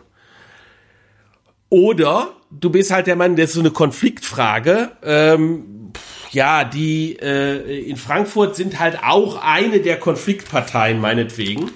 Äh, vielleicht sind die auch eine, eine Konfliktpartei, die äh, sogar ein, eine Rolle hat da drin, die, die irgendeinem Faktor zugeneigt ist. Ja, so ganz, ganz kernmarxistisch, die, die, die Zentralbanken, die sind natürlich alles nur Agenten des Mittel des Kapitals und so. Kapitals. Ja, ähm, das äh, kannst du dir dann überlegen. Und dann ist aber die, dann ist die zentrale Institution ist nicht die, die Zentralbank, sondern die zentrale Institution ist dann äh, tatsächlich so dieser runde Tisch, der halt sagt, komm, wir müssen uns zusammensetzen und das macht ja nichts, macht ja keinen Sinn, dass wir da immer äh, irgendwie äh, aneinander äh, vorbei reden, äh, indem wir äh, jeder seinen eigenen Preis immer neu setzt ähm, äh, und wir dieses Problem nicht, dieses darauf sich zu einigen, wie groß sind jetzt die Anteile äh, am Kuchen, äh, die kriegen wir, das kriegen wir nicht gelöst so, wir setzen uns zusammen und dann legen wir das mal gemeinsam fest, wie groß jetzt die Anteile am Kuchen sind. Das Letzte, was du willst, ist da eine unabhängige Zentralbank, sondern du willst im Zweifel die Zentralbank da mit am Tisch sitzen haben, ja? Genau. Ähm, genau. Und äh, du musst dann halt auch sagen, sozusagen, ja, wir machen halt, denn der Staat kriegt halt durch die Zinsen, die wir setzen, ähm, äh, trägt der halt so und so viel zum Kuchen bei. Das ist der Anteil, den der Staat kriegt. Ja, dann, das ist dann die, die Verhandlungslösung. Habt ihr, also die Ökonomie, also alle, immer, überall, habt ihr, ka- kann es sein, dass ihr noch nicht wirklich verstanden habt, was Inflation ist? So dass ihr überhaupt noch drüber diskutieren müsst? Weil, ne, also Physiker haben es einfach, sie sagen, hier, Schwerkraft, so geht das, äh, fertig. Und da wird nicht drüber diskutiert. Äh, Gut, das stimmt ja nicht. was? Das mit der Schwerkraft? Ja, dass, dass es äh, keinen Fortschritt gibt, darin zu verstehen, was Schwerkraft ist. Insbesondere was Schwerkraft angeht, weil man die große vereinheitliche Theorie noch nicht hat. Also, Ja, gut, äh, dann das, Ja, das So, also ja. wir, ne, wir, Nee, aber auf dem das- Niveau das- ist es ja auch. also wir wissen natürlich, was Inflation ist. Also Inflation ist zunächst mal definiert als die äh, als die Veränderungsrate eines bestimmten Preisindex. Also es gibt nichts Trivialeres. Also also wir haben eben bestimmte Teiltheorien, ähm, die die ja die äh, wo wir Konstellationen ableiten können, die Inflation, sagen wir mal, weniger oder mehr wahrscheinlich macht. Und man kann die dann auch in quantitative Modelle äh, äh, bauen und kann die ähm, und kann die äh, dann entsprechend auch quantitativ auswerten. Ich will aber nur äh, insofern insofern verstehen wir Mechanismen, glaube ich, schon ganz gut, auch quantitativ. Das heißt aber nicht, dass wir Inflation vorhersagen können. Das ist eben der Punkt, weil äh, ähm, und das wird, glaube ich, auch in der Öffentlichkeit oder in der, in der Diskussion, in dem Schimpfen über Ökonomik, äh, äh, äh, glaube ich, sehr verwechselt. Ist ganz einfach. Also die Kritik, die die die äh, äh beliebte Kritik an der Ökonomik lautet, ist ganz einfach ein Satz: Die Ökonomie ist keine exakte Wissenschaft, denn sie ist nicht in der Lage, Vorhersagen zu treffen, die dann auch überprüfbar sind. Ja, und das ist Quatsch. Also das, mit demselben Argument wäre zu sagen, die Epidemiologie ist keine äh, ist keine exakte Wissenschaft, die Seismologie ist keine exakte Wissenschaft, die Vulkanologie ist keine exakte Wissenschaft. Äh, nein, also was die Ökonomen tatsächlich nicht können, ist in der Lage zu sein äh, und das wäre und das ist glaube ich Versuchsanordnung herzustellen. Ja. Nein, nein, einfach wir, wir, wir können eben bestimmte wir, wir können eben nicht Ökonomen und äh, überhaupt niemand kann vorhersagen, dass Putin einen Krieg in der Ukraine anfangen wird oder der, ob ja. ob und wann China Taiwan überfallen wird, wann in einem chinesischen Markt äh, ein Virus äh, äh, so mutiert, dass er die ganze Welt lahmlegt. Ja. Das wird niemand immer äh, und zwar glaube ich ziemlich prinzipiell werden wir das nicht vorhersagen. Das können. muss ja noch nicht mal so ein großes Ding sein. Ihr seid halt nicht in der Lage und wie wollt ihr das auch sein, das Verhalten von sei es seien es nur tausend Menschen vorherzusagen, äh, geschweige denn acht Die noch Milliarden. dazu sowas ne? wie einen freien Willen haben, wenn er philosophisch vielleicht auch nur imitiert ist als freier Wille. Aber ja, klar, ähm, das sollen die, die Philosophen dann streiten, ob es den wirklich gibt oder nicht. Aber äh, äh, ja, genau. Also so so einfach ist das ist völlig unmöglich vorherzusagen. Ähm, ähm, insofern werden wir auch die Inflation nicht perfekt vorhersagen können. Ähm, im, Im Grunde genommen wird, äh, wird werden sogar, ich meine, es gibt ja sogar Theorien, die, die äh, bei äh, zum Beispiel Aktienpreisen ziemlich klar äh, ähm, äh, erklären, warum Aktienpreise äh, schlechterdings unvorhersagbar sein sollten. Ja, ähm, äh, ja, weil wenn du die vorhersagen könntest, du würdest, ja. würde der Markt halt genau. halt entsprechend reagieren und äh, die Vorhersage zunichte machen. Äh, das hast du eben durch diesen Erwartungsrückkopplungseffekt, den du in allen Sozialwissenschaften hast äh, Heidegger gesprochen, sozusagen in die Zukunft gerichtet sein, ja, äh, die Sorge um die Zukunft, äh, wirst du, das ist ein grundsätzliches Problem. Das heißt aber nicht, dass wir, das heißt umgekehrt nicht, dass wir nicht Inflation zumindest partiell verstehen können ähm, als Phänomen. Äh, äh, wie gesagt, das sind einfach zwei, dieses Verständnis, Verständnis oder Mechanismen, die zu Inflation führen, zu verstehen ist was anderes als Inflation vorhersagen zu können. Und jetzt wollen wir noch über Wachstum reden oder wollen wir uns das für die nächste Sendung aufheben? Na, lass noch ein bisschen über Wachstum reden. Lass noch ein bisschen über Wachstum reden. Okay, also ähm, Wachstum. Äh, wenn wir über Wachstum reden, reden wir immer über das Wachstum des Bruttoinlandsprodukts. Warum haben wir das eigentlich? Also ich, wozu brauche ich das überhaupt? Ich kann Wachstum benutzen, um Schulden zu bezahlen, ne? Nee, erstmal hast du, kannst du, kannst du Güter und Dienstleistungen für was benutzen. Ja, also ähm, indem du sie konsumierst oder indem du sie für Investitionen nutzt. Äh, und das ist ganz praktisch, diese Dinge zu haben, weil ansonsten hättest du nichts nix zu essen und so. Ja, ähm, so, okay, also muss ich anders fragen. Was ist das Wachstum? Also zunächst mal ist Wachstum einfach da. Das ist, glaube ich, ganz wichtig. Und es ist, es ist da und es war auch nicht immer da. Also wenn man sich, äh, und Ökonomen haben das äh, gemacht, äh, wenn man Doch, sich, es war eigentlich immer da. Nein, nein, nein, nein. Also wenn man sich die, wenn man sich die Schätzungen des Bruttoinlandsprodukts, die Entwicklung anschaut, äh, dann, äh, und das sind natürlich nur sehr grobe Schätzungen, das muss man dazu sagen. Also die Datenlage so, uh, uh, sagen wir, um Christi Geburt, um Christi Geburt äh, waren die statistischen äh, Ämter noch nicht so entwickelt, äh, das muss man zusagen, aber es ist schon, ökono ökonomische Historiker haben das natürlich versucht zu schätzen. Wenn man sich anguckt, was mit dem realen Bruttoinlandsprodukt so passiert ist über die absolut größte Zeit der menschlichen äh, Entwicklung, es war mehr oder weniger flach flach. Also dem römischen Bauer, dem römischen Normalbauer ging es nicht unbedingt besser als dem im Mittelalter. Oh, jetzt sagst du, jetzt sagst du pro Kopf. Ja, ja, pro Kopf, klar. Ja, ja, aber die Zahl der Menschen auf dem Planeten. Okay, gut, ja, die klar, hat, natürlich. Die ist gestiegen. Ja, aber das ist ja dann relativ mechanisch. Okay, fein, ja. Mehr Menschen können auch mehr produzieren. Ja, aber das ist auch, das ist erstmal, erstmal auch Wachstum, ne? Fair enough, okay, in, äh, fair enough. Im Sinne von, im Sinne von ähm, äh, äh, Wachstum, im Sinne von, dass mehr Menschen mehr Output produzieren können mit ihrer Händearbeit, ja, das ist richtig. Das ist dann ein, ja, ein Biolog ähm, auch biologisches Phänomen. Warum ist es so, dass äh, Spezies, die, die Mitglieder einer Spezies überhaupt wachsen? Keine Ahnung. Muss man mal sich mit Evolutionsbiologen äh, unterhalten. Aber was das Pro-Kopf-Wachstum angeht, das, also ja, völlig richtig, sollten wir wirklich auseinanderhalten. Beides man kann unter Wachstum beides verstehen, pro Kopf äh, Wachstum von irgendetwas, Bruttoinlandsproduktkonsum und so weiter, äh, Vermögen oh, oh, und das Aggregatswachstum.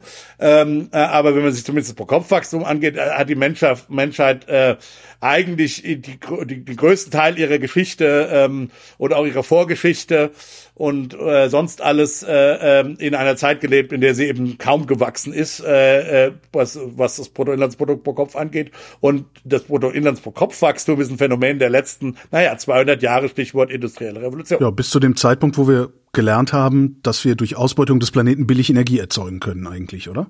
Ja, das ist natürlich sehr, sehr, sehr, sehr verkürzt. Also das ist eine, das ist ein Effekt, aber aber der Haupt, die Hauptidee ist eine andere. Die Hauptidee ist zunächst mal, wie gesagt, ich will gar nicht bestreiten, dass es ein Nebeneffekt ist äh, oder ein wichtiger Nebeneffekt macht das so klein, dass das auch äh, ein, äh, eine Rolle spielt. Aber die eigentliche Idee ist ja, dass wir vor ungefähr 200 Jahren herausgefunden haben, unsere eigenen Produktionsmittel Mittel selber zu produzieren. Das ist das ist der, das ist das, was ökonomisch. Das, das ist doch gar nicht wahr Das ist, das wissen wir jetzt schon sehr lange. Es geht um eine industrielle Großfertigung unserer eigenen Produktionsmittel. Also das würde ich wirklich verteidigen wollen. Das ist der Kern der industriellen Revolution. Nein, der, der, der also der, der, nein, ja, die, du mischst ja Dinge hier durcheinander. Was du erst beschrieben hast, ist der Übergang von äh, malthusianischem Wachstum auf postmalthusianisches Wachstum. Ja, malthusianisches Wachstum ist also geht auf Malthus zurück, die Idee, dass immer dann, wenn ähm, du irgendwelche Produktivitätsgewinne in der Landwirtschaft hast und äh, der gleiche Acker mehr Ertrag liefert, und das haben wir gehabt, wenn ich Wachstum pro Ackerfläche mir angucke, haben wir das gehabt äh, historisch. Ja, wie viel Kalorien konnten äh, äh Menschen auf einer Fläche produzieren? Ähm, das ist auch interessant, sich damit kurz vielleicht gleich nochmal zu beschäftigen, wenn wir über, wo kommt denn Wachstum her, mal nachdenken. Ähm, äh, dann hattest du die Situation, dass immer dann, wenn das Land äh, produktiver geworden ist, dann haben die Leute mehr Kinder gezeugt äh, und dann haben die diese zusätzlichen Kalorien aufgefuttert. Und das ist äh, letztlich äh, so ein typisches äh, Evolutionsphänomen von ganz vielen Spezies. Wenn die irgendwie mehr Kinder haben können, dann setzen die die auch in die Welt. Und der zentrale Übergang äh, in das postmalthusianische Wachstum hat nichts zunächst einmal mit der Frage zu tun, äh, ob ich äh, äh, mit Kohle oder äh, sonst wie äh, Dinge produziere, sondern äh, ist äh, eine Idee, die den Menschen gekommen ist, nämlich, äh, dass ich nicht notwendigerweise mehr Kinder haben brauche. Das hat was mit, Insti mit, mit sozialen Institutionen auch zu tun. Ja, dass ich nicht Kinder brauche, um für mein Alter abgesichert zu sein. Das hat was mit staatlichen Entwicklungen.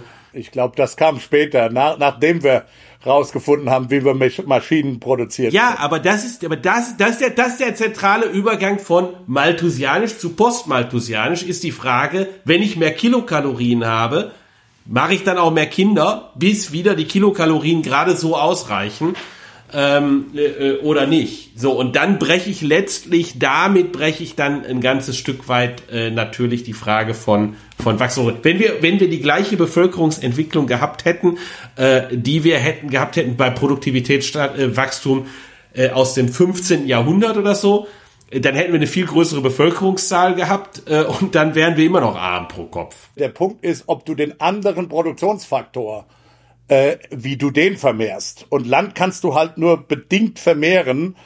Ähm, du kannst den, also, also Amerika zum Beispiel ist ein Beispiel, wo du natürlich durch, durch einen, ja, letztlichen Genozid äh, dir mehr Land aneignen kannst. Aber Europa hatte schon, hatte immer dasselbe Land. Du kannst es ein bisschen produktiver machen. Ja, du kannst es auch dann mit der modernen äh, Erfindung und äh, Dünger sogar hochproduktiv machen. Aber im Grunde genommen war in Europa für Jahrhunderte äh, das Land äh, fest. Klammer auf. Was übrigens, das, das wissen wir, es ist nicht nur die industrielle Revolution, was wir zum Beispiel, glaube ich, äh, äh, Wirtschaftshistoriker herausgefunden haben, dass die Entdeckung Amerikas, die hat massiv zu Wohlstandserhöhungen tatsächlich in, äh, in Mitteleuropa geführt.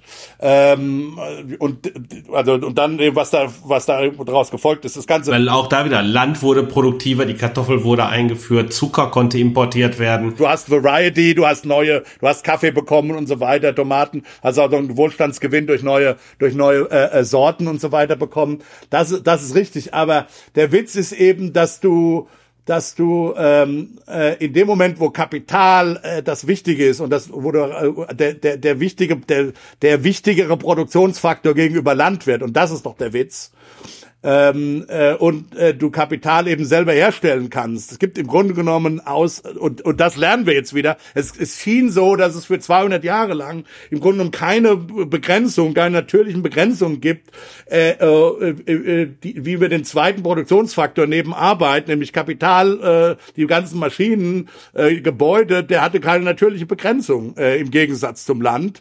Äh, und den konnte man einfach, äh, den konnte, wir, wir, wir haben rausgefunden, wie man den äh, effizient produziert. Jetzt haben wir natürlich eine weitere natürliche Begrenzung, nämlich unsere natürlichen Lebensgrundlagen. Äh, insofern, das wird nochmal spannend zu sehen. Aber das ist doch der eigentliche Witz, dass wir, dass wir diesen zweiten Produktionsfaktor neben der Arbeit selber produzieren können und eben nicht mehr auf das angewiesen sind, was uns Gott beziehungsweise Mutter Erde bereitstellt. Ja, aber das ist, ich meine, das ist irgendwie, wenn lauf, lauf, lauf doch mal durch, lauf doch mal durch die, durch die äh, Orte, wo noch äh, Zeugnisse der Antike sind, da siehst du überall Kapital. Ja, aber wie, mit, wie wurde das denn produziert? Wie effizient, wie, mit, ja, mit, Ka mit genau. Kalorien wurde das genau. produziert genau. und äh, durch Menschen. So, also, ich, ich, ich verstehe das so. Ähm, wir haben früher, äh, hat ein Mehr an Kalorien dazu geführt, dass wir mehr Kinder hatten. Das war malthusianisch. Dann äh, haben wir uns gedacht, Moment mal, wir machen jetzt nicht mehr Kinder, sondern wir stecken dieses Mehr an Kalorien nicht in mehr Kinder, sondern wir stecken das einfach in mehr Kalorienverbrauch, also in mehr Produktion. Aber auch das ist ja begrenzt, weil die Erde auch nur eine bestimmte Menge an Kalorien zur Verfügung stellen kann dann muss es doch noch einen Schritt gegeben haben, und da bin ich wieder bei meiner, bei meiner Theorie oder meiner, meiner Arbeitshypothese von der Energie. Es muss doch irgendeinen Schritt gegeben haben, der gesagt hat, okay, das mit den Kalorien ist jetzt durch. Das ist jetzt mehr kriegen. Wir kriegen nicht mehr Produkte aus dieser Kalorienzahl, die wir herzustellen in der Lage sind. Also müssen wir irgendwas anderes machen. Also automatisieren wir. Und für die Automation brauchen wir Energie. Und diese Energie, die war doch zumindest die ersten 100, 150 Jahre scheinbar unendlich billig. Das ist historisch schon nicht richtig. Ja, weil natürlich es ist so, dass die industrielle Revolution mit der Entwicklung der Dampfmaschine zusammenfällt. Aber ob es ausschließlich die Dampfmaschine ist, ist überhaupt in der, so, jedenfalls in dem, was ich gelesen habe hab, äh, zur wirtschaftshistorischen Forschung dazu, überhaupt nicht klar, ob das der Bruchpunkt ist. Ein anderer zentraler Bruchpunkt ist die Pest.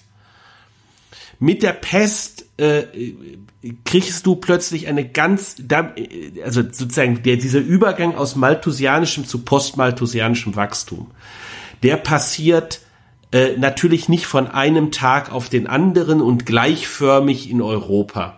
Ja, ja, ja, ja, ja. Äh, sondern der passiert langsam und der hat also eine weitere äh, Idee, die man haben kann, ist die Entwicklung von Urbanität. So, äh, wir haben mit, äh, mit der Pest äh, plötzlich einen rasanten Anstieg, weil so viele Menschen sterben, einen rasanten Anstieg der Landproduktivität. Ja, weil relativ zu den Menschen, die das überlebt haben, ist einfach plötzlich Land ganz viel da. Aber es sind doch überhaupt nicht genug Menschen da, dieses Land zu bestellen. Das ja, ja, aber, aber pro Mensch ist das Land jetzt produktiv. Das heißt, diese Bauern werden alle reich. Das wiederum führt dazu, dass die Leute, die in den Städten Güter produzieren, die sind, das sind Luxusgüter, die die produzieren. Dass die Leute, deren Güter werden stärker nachgefragt. So, was macht das? Das führt dazu, dass die Einkommen in den Städten auch steigen. Was jetzt passiert ist, Leute ziehen in die Städte. Die Städte im Mittelalter, im späten Mittelalter, in der Renaissance, sind aber Pestilenzhorte. Da sterben die Leute. Das heißt, du kriegst jetzt aus der wirtschaftlichen Entwicklung heraus, dass viel mehr Leute sterben. Auch das bremst das, die Bevölkerungsentwicklung. Auch das führt dazu, dass ich aus diesem malthusianischen Wachstum rauskomme. Gleichzeitig aber, weil das alles sehr wissensintensive ähm, äh, äh, Produktionsprozesse sind. In den Städten wird Wissen weitergegeben. Da wird experimentiert.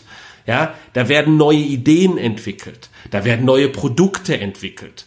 Ähm, daraus bekomme ich auch Wachstum. Daraus bekomme ich auch ein Mehr an Gütern und Dienstleistungen, die im Durchschnitt den Leuten zur Verfügung stehen. Wir kriegen also solch eine, äh, eine Entwicklung über die Zeit, wo unterschiedliche Dinge eine Rolle spielen. Immer spielt eine Rolle, dass Menschen Ideen haben.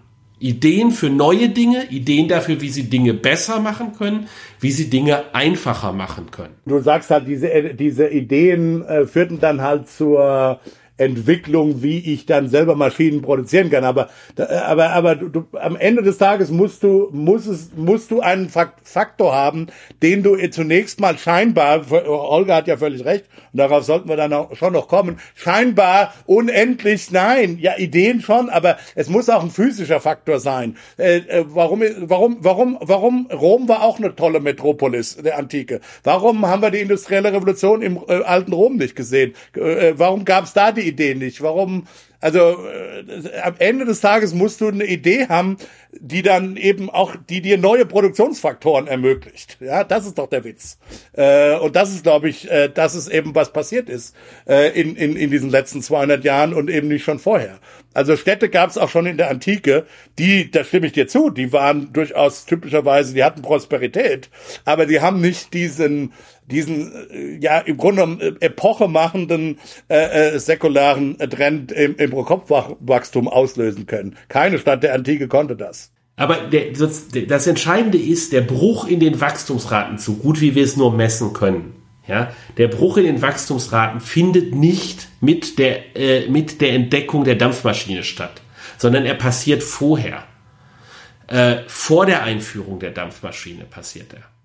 Weil natürlich auch die Dampfmaschine selber eine Entwicklung ist. Es gab natürlich auch schon Manufakturen und so weiter. Ja, aber es spielen auch andere soziale Institutionen spielen eine große Rolle. Ja, äh, als Rheinländer äh, ist zum Beispiel, da ist einfach äh, salient, äh, die Frage der französischen Revolution. Die spielt eine, äh, und die französischen Revolutionskriege, die spielen eine zentrale Rolle. Warum? Was machen sie? Sie schaffen das mittelalterliche Zunftwesen ab. So, die führen zu, dieses, dieses Abschaffen des mittelalterlichen Zunftwesens führt zu größerer Prosperität. Leute mit neuen Ideen können einfach so in Märkte eindringen. Die andererseits hat natürlich auch dieses mittelalterliche Zunftwesen, das hat seine Rolle gespielt. Auch das wiederum war eine Institution, die eine, einen positiven Entwicklungsimpuls hatte, relativ zu Clanwesen, wo ich, äh, wo ich Wissen nur innerhalb meiner Familie verbreitet habe, ähm, äh, anstatt halt innerhalb einer Zunft.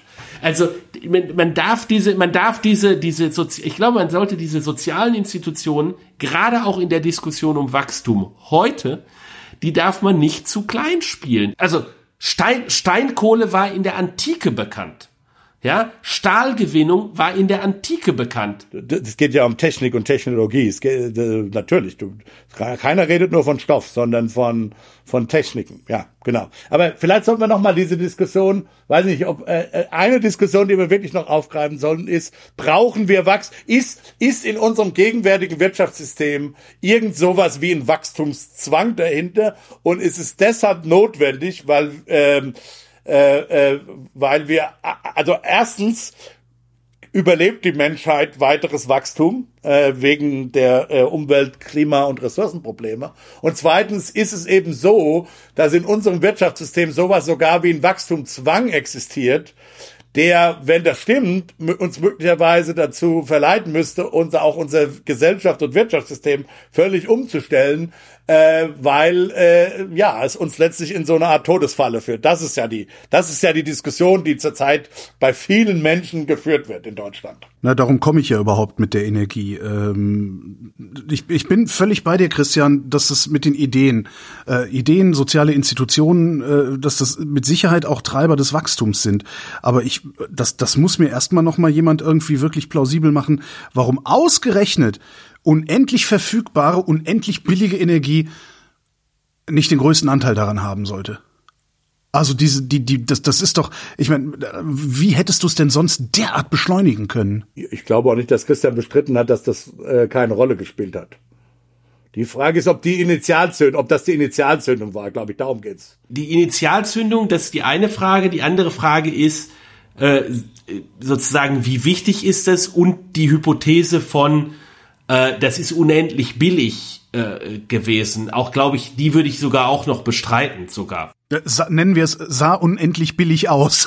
nee, nee, versetz, versetz dich, versetz dich mal bitte in die Situation, was äh, äh, Kohleabbau ähm, äh, in äh, im ausgehenden oder beginnenden 20. Jahrhundert, Ende des 19. Jahrhunderts bedeutet hat. Das ist überhaupt nicht billig, äh, wenn man darüber nachdenkt, mit welchem Leid und wie viel Menschenleben das verbunden ist. Okay, aber hat das den äh, Schlotbaron, hat das den interessiert? Nee, aber ja, also ist es unendlich billig. Also Schein, scheinbar billig. Ja. Es war immer schon scheinbar billig. Ja. Im Sinne von wie viel gesellschaftliche Ressourcen werden dafür aufgewendet, äh, Energie zu gewinnen. Richtig ist, die Menge an, die Menge an re gesellschaftlichen Ressourcen, die ich brauchte, um ähm, irgendwie eine Kilowattstunde mechanischer Energie zu haben, die hat abgenommen, weil vorher musste ich irgendwie eine Windmühle oder eine Wassermühle dahin bauen und dann hatte ich äh, mechanische Energie oder ich habe irgendwie Pferde gezüchtet und habe damit mechanische Energie gehabt. Äh, mit der Dampfmaschine konnte ich die äh, mechanische Energie in höherer Dichte äh, an beliebigeren Orten und ähm, ähm, ja und wahrscheinlich auch zu geringeren Ressourcenkosten äh, äh, konnte ich sie konnte ich sie haben. Äh, aber das ist ja nur ein Teil, das ist ja nur ein Teil äh, der, der Entwicklung. Also zum Beispiel die Idee des Fordismus. Ja, ein wichtiger Beitrag zum Wachstum gewesen im 20. Jahrhundert. Hat nichts damit zu tun, wie viel Energie ich brauche. Dass ich da ein, ein, ein Förderband habe, das braucht ja nicht wesentlich Energie das Förderband. Ich glaube, ich glaube, was Holger Schlicht gemeint hat, ist einfach zu sagen, die, diese Energie stand zur Verfügung und hat aber niemals die gesellschaftlichen Kosten wiedergespiegelt. Und zwar wusste man das zum Teil damals schon im Sinne von dem menschlichen Leid, das damit passiert ist. Ja, das, das wusste man, glaube ich, auch damals schon. Und das wurde, das wird nicht wiedergespiegelt. Bei der Umwelt wusste man es lange Zeit nicht. Ich glaube, die ersten Spekulationen darüber gehen am Anfang des 20. Jahrhunderts los von Naturwissenschaftlern, dass das ein Problem werden könnte. Und dann hat sich das im gesellschaftlichen Bewusstsein ja jetzt nicht vor den 70er Jahren wirklich durchgesetzt und äh, in die Breite vielleicht erst in diesem Jahrtausend. Also äh, insofern waren, also insofern hat Holger völlig recht. Diese diese benutzt, diese Nutzung dieses Ener äh, dieses Produktionsfaktors hat nie die wahren gesellschaftlichen Kosten wiedergespiegelt. Davon mal ganz abgesehen, ähm, was ja die Idee heute ist, die immer mal wieder aufkommt, ist ähm, diese ja, Postwachstum, Degrowth, was man alles so hört. Äh, letztendlich ist das ja eine Funktion des Abschaltens der unendlich verfügbaren Energie. Ja, aber das ist die erste, das ist die erste Frage. Die erste Frage ist es technologisch möglich, sozusagen Wachstum oder auch sagen wir mal nur Nullwachstum, also nicht sinken, sondern gleichbleibenden Lebensstandard oder auch nach wie vor äh, sich erhöhenden Lebensstandard zu ermöglichen mit immer geringerem Ressourcenverbrauch im, am, äh, am Ende des Tages mit einer Kreislaufwirtschaft. Am Ende des Tages, was diese Frage angeht, finde ich, haben Ökonomen, das wird zwar von Ökonomen immer so erwartet, ähm, aber eigentlich haben Ökonomen dazu wenig zu sagen, weil das letztlich meiner Meinung nach eine technische ingenieurwissenschaftlich, naturwissenschaftliche Frage ist, ob das möglich ist oder nicht. Äh, ich weiß es nicht. Ökonomen können darauf hinweisen, äh, dass man die Bedingungen, äh, dass, äh, äh, dass, ähm, man, dass, dass man Produktionsprozesse in diese Richtung äh, umstellt, beziehungsweise denjenigen, den Ingenieuren und den Naturwissenschaftlern, die darüber nachdenken, gute Ressourcen zu, äh, zur Verfügung stellt. Äh, das kann der Beitrag der Ökonomen sein zu dieser Frage, meiner Meinung nach. Vielleicht hat Christian da einen, anderer, einen, anderen, einen anderen Take. Also insofern, ich kann nur eins sagen, mathematisch ist das, was immer äh, ja so gerne gesagt wird von vielen Leuten, in einer endlichen Welt kann man nicht unendlich wachsen. Das ist mathematisch äh, reiner Quatsch, äh, weil äh, man kann natürlich unendlich wachsen und trotzdem äh, begrenzt sein. Äh, das ist ein rein mathematisches Gesetz. Ja? Also man kann ein unendliches Wachstum haben, das aber doch äh, nicht äh, sozusagen un, das, das sozusagen nicht in uns ins Unendliche geht. Also unendlich im Sinne von man kann ein Wachstum, man kann ein, in der Zeit in der, auf der Zeitachse unendliches zeitmäßig immer währendes Wachstum haben, ohne dass man sozusagen eine unendliche Zahl über, äh, eine endliche Zahl überschreitet. Das ist rein mathematisch. Ja, was damit was damit gemeint ist, ist natürlich was völlig anderes, sondern damit, äh, man kann in einer endlichen Welt nicht unendlich Wachstum haben. Ähm, damit ist natürlich gemeint, dass man in einer Welt der endlichen Ressourcen, und die sind nun mal endlich, äh, zumindest die Ressourcen, mit denen wir gerade hier Wachstum machen. Man kann in einer Welt, in der diese Ressourcen endlich sind, nicht unendlich so weiter wachsen, wie wir das getan haben bisher. Nur ist der Satz nicht so catchy. Er ist mathematisch falsch und er ist meiner Meinung nach ingenieurwissenschaftlich und naturwissenschaftlich offen. Letztlich habe ich da, äh, äh, ich, ich weiß es nicht, ich, ich kann das nicht beurteilen, okay? Äh, was mich stört oder was, wo ich glaube ich als Ökonom was dazu sagen kann, ist diese Behauptung, dass unsere, dass unsere System Marktwirtschaft oder Kapitalismus, wie auch immer man das nennen will, offensichtlich gibt es da viele Leute, die da eine große Unterscheidung treffen. Mir nicht ganz klar, was die sein soll, Klammer zu. Kapitalismus ist, dass solche Vollidioten wie Elon Musk abenteuerlich reich werden. Marktwirtschaft ist, dass der vorher aussortiert Keine wird. Ahnung, ob das eine, eine adäquate Definition ist. ähm, ein Versuch, was Versuch, was fair, fair, hey. fair enough. Und äh, Elon Musk, I'm all for it. Elon Musk bashing. Äh, da, find, da bin ich, da bin ich dabei. Nein, also können kann kann eine Marktwirtschaft in einem irgendwie wissenschaftlich definierten Sinne funktionieren ohne Wachstum, äh, mit Negativwachstum oder mit Nullwachstum. Und äh, da würde ich behaupten, absolut ja. Es gibt überhaupt keinen Inner und das, und das, das wird übrigens auch so kommen, äh, also und zwar in Deutschland vielleicht schon in diesem Jahrhundert. Also und jetzt reden wir wieder vom aggregierten Wachstum, nicht vom Pro-Kopf-Wachstum äh, weil wir, weil die Bevölkerung weniger werden wird. Und, und in jedem, in jedem, in den Ländern, in denen die Bevölkerung weniger werden wird, wird es irgendwann so sein, dass auch das Wachstum äh, negativ sein wird. Das geht ja gar nicht anders. Und da das, und wenn man sich die Bevölkerungsprojektion für die Gesamtwelt anguckt, dann ähm, äh, klar, wir haben noch Produktivitätsreserven zu heben, das ist schon klar. Aber irgendwann äh, ist es, glaube ich, völlig unvermeidlich, äh, dass, äh, dass es ein aggregiertes äh, Schrumpfen Chancen vielleicht sogar geben wird. Und das wird auch in Markt, Marktwirtschaften werden das überleben. Das, das wird in diesen Marktwirtschaften äh, passieren. Ähm, äh, also das nur mal als, also rein mechanisch wird das so kommen. Also, also äh, Rüdiger hat ein paar Dinge angesprochen, wo ich ähm, vielleicht nicht ganz der gleichen Meinung bin äh, oder die Dinge ein bisschen anders sortieren würde. Also zunächst einmal ist, glaube ich, hilfreich, sich äh, dieses Wachstumsphänomen zu zerlegen äh, in unterschiedliche Beiträge, äh, die man hat. Das hat Rüdiger angesprochen. Man hat einerseits einen Beitrag von Bevölkerungswachstum. Ja, äh, dann haben wir einen Beitrag von, ähm, sagen wir mal, Ressourcenverbrauchswachstum. Dann haben wir einen Beitrag von, äh, wie viel schaffe ich pro Kopf und gegebenen Ressourcen äh, zu produzieren und wie viel äh, Ressourcen brauche ich denn, um irgendwas zu produzieren? Äh, also das eine ist äh, sozusagen vielleicht ein Beitrag aus, wie viel Kapitalstock bilden wir, wie viel Güter haben wir, mit denen wir produzieren können. Das macht die Menschen irgendwie produktiver. Ähm, da würde ich denken, natürlich äh, haben wir da strikt gesprochen irgendwie Limits drin, wie irgendwie groß die Maschinen, Wohnungen, sonst wie sein können, äh, in denen wir, in denen wir leben.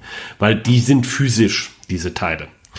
Ja, aber die Frage, äh, äh, aber das eines eines, was Rüdiger angesprochen hat, wir haben nicht notwendigerweise äh, immer ein Bevölkerungswachstum. Ich wäre da gar nicht so sehr dabei zu glauben äh, als Prognose, äh, dass wir eine Welt bekommen werden, in denen wir Bevölkerungs substanzielle Bevölkerungsschrumpfung in reichen Regionen, in reichen Regionen der Welt so. sehen werden, weil wir natürlich äh, dann Migrationsströme dahin sehen werden.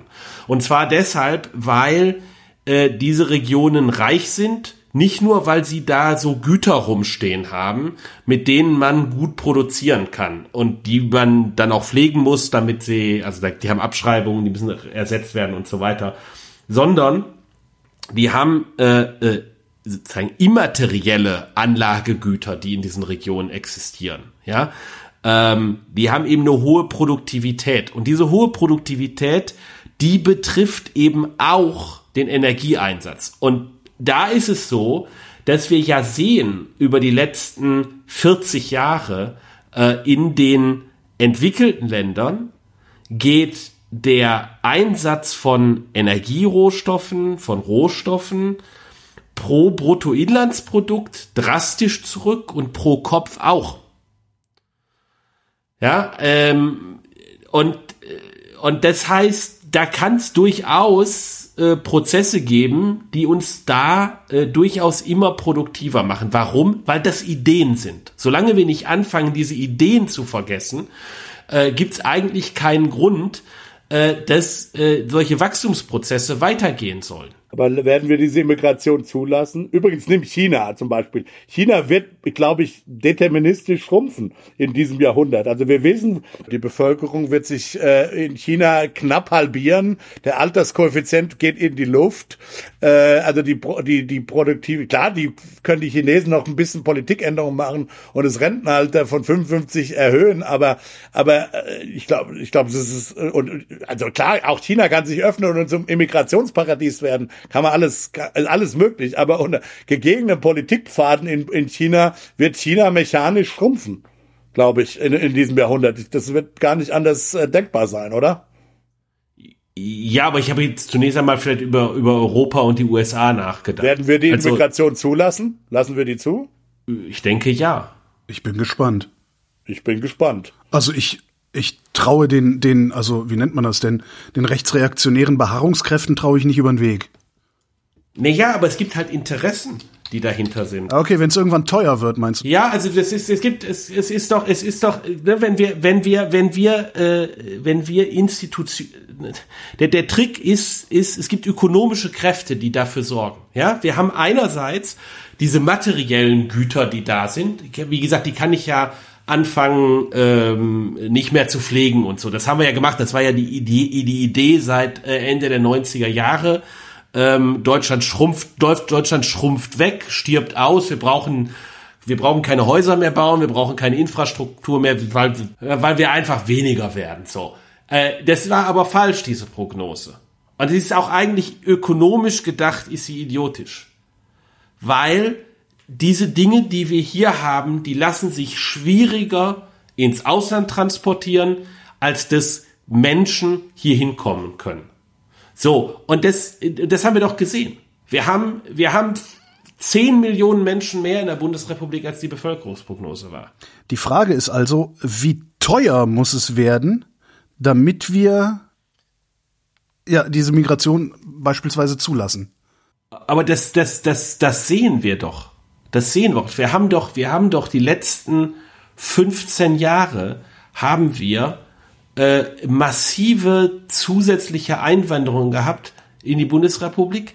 Schwerpunktmäßig, schwerpunktmäßig aus Europa, nicht nur aus Europa. Aber wir haben natürlich, das ist aber, das sind ja doch, das sind doch Wanderungsbewegungen, die sich sozusagen verschieben. Ja, da wandert hier, wandern Italiener ein und in Italien äh, äh, wandern Marokkaner ein und weiß ich nicht, ja. Also die Dinge verschieben sich doch und die Leute kommen an und dann werden aus den mal Marokkanern werden Italiener und die wandern dann hierhin irgendwann oder wie auch immer. Also oder kommen auch direkt hier hin. Aber äh, das ist eine Frage auch, auch an der Stelle von sozialen Institutionen, die Fähigkeiten geben, äh, in, in, äh, auch die Kosten von Migration äh, gering zu halten, weil auch die gibt's natürlich. Spannungskosten, ähm, dass, dass Leute, wie Leute miteinander zusammenleben können und so.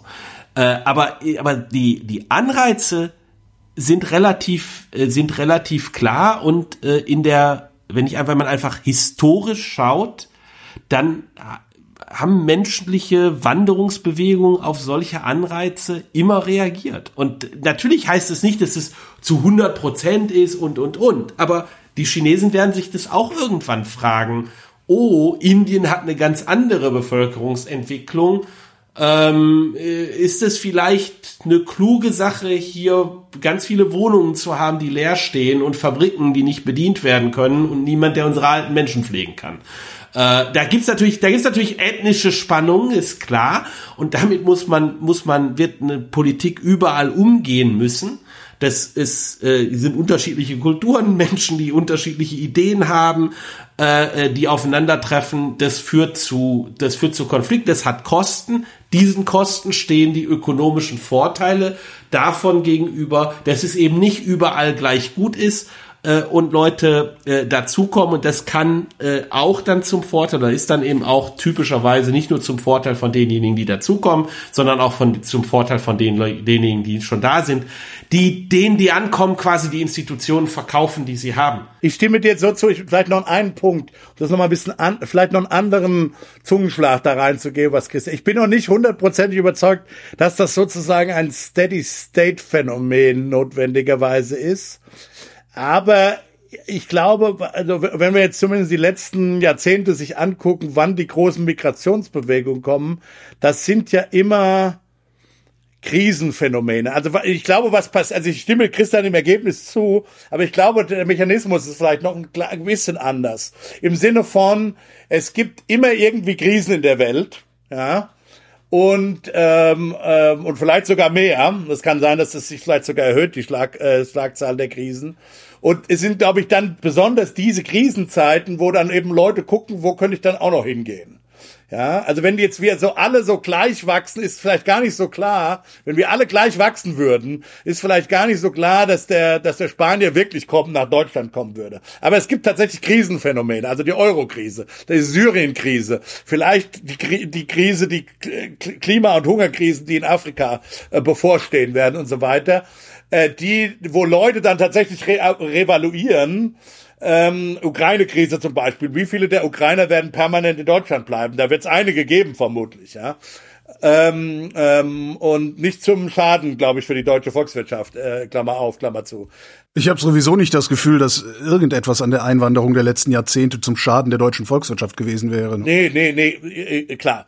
Ähm, ähm, ähm, und insofern, äh, weil du, weil du immer diese Krisen haben wirst, ja, wirst du immer diese Zeiten und Orte haben, wo Leute sozusagen ihren, ihren Wohnort re, re, äh, evaluieren werden und dann sich möglicherweise auf den Weg machen werden. Und die, da wir nicht davon ausgehen können, dass diese Krisenphänomene weggehen, stimme ich insofern zu, wird es diese Drücke immer geben. Ob wir die zulassen und was da passiert, ich meine, es kann natürlich noch eine andere, es kann natürlich noch eine andere, weil es diese Drücke äh, gibt und sie äh, sich erhöhen, und wir sehen das in Amerika ja durchaus, äh, äh, können auch Gesellschaften dazu tendieren, äh, immer autoritärer, immer protofaschistischer oder faschistischer zu werden. Und Amerika zumindest ist der, ist der, ist, ist die Messe ja noch nicht gelesen, wie das am Ende ausgehen wird, äh, zum Beispiel, ja. Selbst das, also selbst wenn du da so eine faschistische äh, äh, Gesellschaft bekommst, müsste sich das langfristig ja doch wieder rausmändeln, weil die Kosten für ein solches Gesellschaftsmodell viel zu hoch sind. Man würde das denken und hoffen, aber ich habe äh, Lang, mit langfristig meine ich nicht in zehn Jahren, dummerweise. Da bin ich nicht so optimistisch. Ich glaube, okay. solche Regime können sich lang halten, wenn es sein muss. Gut, das es ist natürlich so, dass wenn das stimmt, was ich gesagt habe, dass das Wachstum und der Wohlstand aus äh, substanziell aus sozialen Institutionen und Ideen äh, herrührt, dann kann ich natürlich auch soziale Institutionen kaputt machen. Richtig. Ähm, und, äh, und damit kann ich dann auch Wohlstand äh, kaputt machen.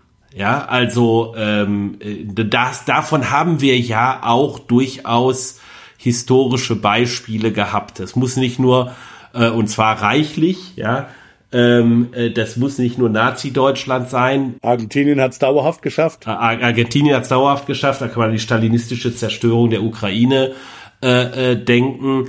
Äh, da kann man an äh, den großen Sprung nach vorne in China denken. All das waren, äh, waren Verwerfungen, bei denen man dachte, äh, man zerstört soziale Institutionen. ähm, äh, oder man hat soziale Institutionen zerstört, die dann äh, tatsächlich auch sich niedergeschlagen haben in größerer wirtschaftlicher Armut. Es ist so wie, es ist so wie du, du denkst dir halt, ich baue mir mal einen neuen Keller in mein Haus und dann stürzt das Haus über dir ein. Da hast du auch kein Haus mehr, in dem du wohnst. Na gut, aber es wieder aufzubauen ist ja dann Wirtschaftswachstum. Klar, ja gut. Okay. Ja, äh, also ja.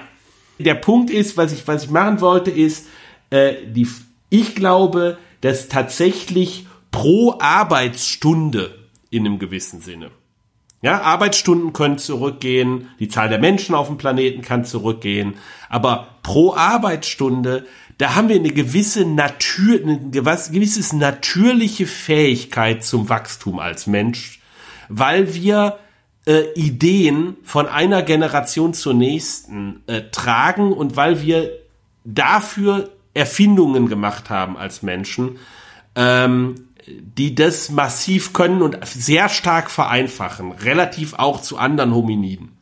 Damit wäre die Frage, brauchen wir Wachstum eigentlich hinfällig, weil wir haben es ja sowieso. Ja, ich glaube, wir haben. Im gewissen Sinne ist es Teil der Conditio Humana, ja, würde ich auch so sagen, genau aus dem Grund, was Christian gesagt hat, weil es eben Ideen sind. Und wir haben eben gesellschaftliche Institutionen geschaffen, ähm, die wir vielleicht auch nicht immer hatten in der Geschichte. Ja, man vielleicht würden Leute sagen, von der Antike über das Mittelalter gingen bestimmte Ideen tatsächlich verloren. Aber heute haben wir, glaube ich, durchaus, wenn man jetzt mal vom nuklearen Holocaust absieht, haben wir durchaus Institutionen geschaffen, dass Ideen ja eigentlich nicht verloren gehen. Und in dem Sinne, wo es Ideen getrieben ist, äh, kann, baust du immer drauf auf. Es ist immer additiv. Ja, es kann, es kann nie sozusagen nach äh, äh, äh, äh, äh, zurückgehen. Äh, äh, also das insofern haben wir eine gewisse, eine gewisse gewisse äh, Natürlichkeit, aber ich will trotzdem noch mal, ich will auch trotzdem noch mal sagen, ähm, auch ein System, das wird ja auch immer wieder gesagt, dass auch Profit, wo es Profite gibt, wo es Renditen gibt, muss nicht wachsen. Es ist nicht so, dass nur um Profite auszahlen zu können oder sich, äh, man kann auch Profite in einer, Schrumpf, äh, in einer schrumpfenden Wirtschaft haben. Ja, also diese, diese, diese, diese, diese Mythen, diese Mythen, dass man um Profite erwirtschaften zu können oder Kredite bedienen zu können, ein wachsen, eine wachsende Wirtschaft braucht, das ist doch völlig, das ist, es gibt das ist einfach ein, ein völlige, eine, eine völlige Fehlannahme. Äh, äh, Oder ein Missverständnis, glaube ich, der Kapitalistenwirtschaft. Das ist ein Vulgärmarxismus. Das ist ja, aber das die Betonung liegt auf vulgär, glaube ich. Aber ich muss doch, wenn ich mir, wenn ich, wenn ich, ich leihe mir bei der Bank Geld, ja, und zwar äh, bis zum Anschlag. So, also dass ich gerade so gerade so äh, die Raten zurückzahlen kann. Dann kommt Inflation, dann habe ich nicht entweder nicht mehr genug Geld zum Essen oder nicht genug Geld die Raten zurückzuzahlen. Also muss ich doch Wachstum haben sozusagen. Äh, das heißt, ich muss irgendwie mehr Geld einnehmen, um sowohl was zu essen als auch die Bank zu befriedigen. Nein, du musst einfach was produzieren. Du musst aber nicht mehr produzieren. Um einen Kredit zurückzahlen zu können, musst du morgen auch einen Kuchen haben, von dem du was nehmen kannst ähm, um es dann der Bank zu geben und deinen Arbeiter. Lass die Inflation mal weg, die verwirrt hier nur, äh, weil das ist ja ein rein in dem Sinne rein nominales Wachstum. Nein, nein, wir, es geht um es geht schon um reales Wachstum, realen Ressourcenverbrauch, um reale Dinge. Die, die, die, das Klima geht nicht durch zu viel Inflation kaputt, okay? Nein, darum, ähm, darum geht's mir gar nicht. Das meine ich nicht. Du, du, du bist jetzt bist ja. du zu jetzt bist du zu sehr in der Wissenschaft. Mir geht's darum. Also ich habe einen Kredit bei der Bank, ja. ja. Äh, also ich nehme ich nehme jeden Tag 100 Euro ein. Ähm, ich muss für 10 Euro essen äh, und 90 Euro gehen an die Bank. Jetzt aus irgendeinem Grund kostet mein Essen morgen 11 Euro. Dann kann ich entweder nicht mehr essen oder nicht genug essen oder ich muss der Bank weniger, kann der Bank nicht genug Geld geben. Das heißt, ich muss doch im Zweifelsfall morgen einen Euro mehr irgendwo herkriegen. Ja, aber wo, wo ist denn festgelegt in deinem Fall, dass du dann nur noch 100 Euro einnimmst? Am Ende des Tages ist es so. Nee, das meine ich ja. Ich muss, ich, ich, ich muss ja. davon ausgehen können, dass ich ja, morgen aber das ist doch ein nominales Wachstum. Nein, wir, wir, wirklich, wir müssen hier, ich, ich möchte weggehen von dieser nominalen Diskussion. Am Ende des Tages, um einen Kredit bedienen zu können, musst du morgen einen Kuchen produzieren, der es erlaubt, äh, der Bank äh, äh, ihren Anteil zu geben, ja, um den Kredit bedienen zu können und dann einen für dich zu nehmen. Das heißt nicht, dass dieser Kuchen größer sein muss als den du heute produziert hast. Überhaupt nicht. Der kann, der kann im Zweifel so, wenn der kleiner ist, der könnte sogar kleiner sein. In der Tat ist es dann so, dass du dann, also wenn es nur zwei Akteure gibt, nämlich du deinen Lohn und und für die Bank, äh, dass du dann am Ende davon weniger hast. Das ist richtig. Das ist schon, das ist schon richtig. Ja, aber das will ich doch nicht. Also muss ich doch Wachstum haben, um das auszuschließen. Wo, wo mache ich denn jetzt einen Denkfehler? Okay, das ist jetzt aber, ah, halt, Moment. Das ist jetzt aber, aber das hat mit dem System überhaupt nichts zu tun. Also zunächst mal würde das völlig okay gehen mit De-Wachstum, äh, also negativen Wachstum, das rein aus Populationsgründen äh, stattfindet. Wenn wir einfach weniger Menschen haben, kann der pro Kopf immer noch mehr übrig bleiben. Ja, also das schließt dieses Wachstum aus. Ja klar, wenn wir, ist es, ist es völlig richtig, wichtig, wenn wir ein Bruttoinlandsprodukt pro Kopf Schrumpfung haben, haben am Ende und dass sich das dann äh, hat am Ende am Ende jemand weniger was weniger.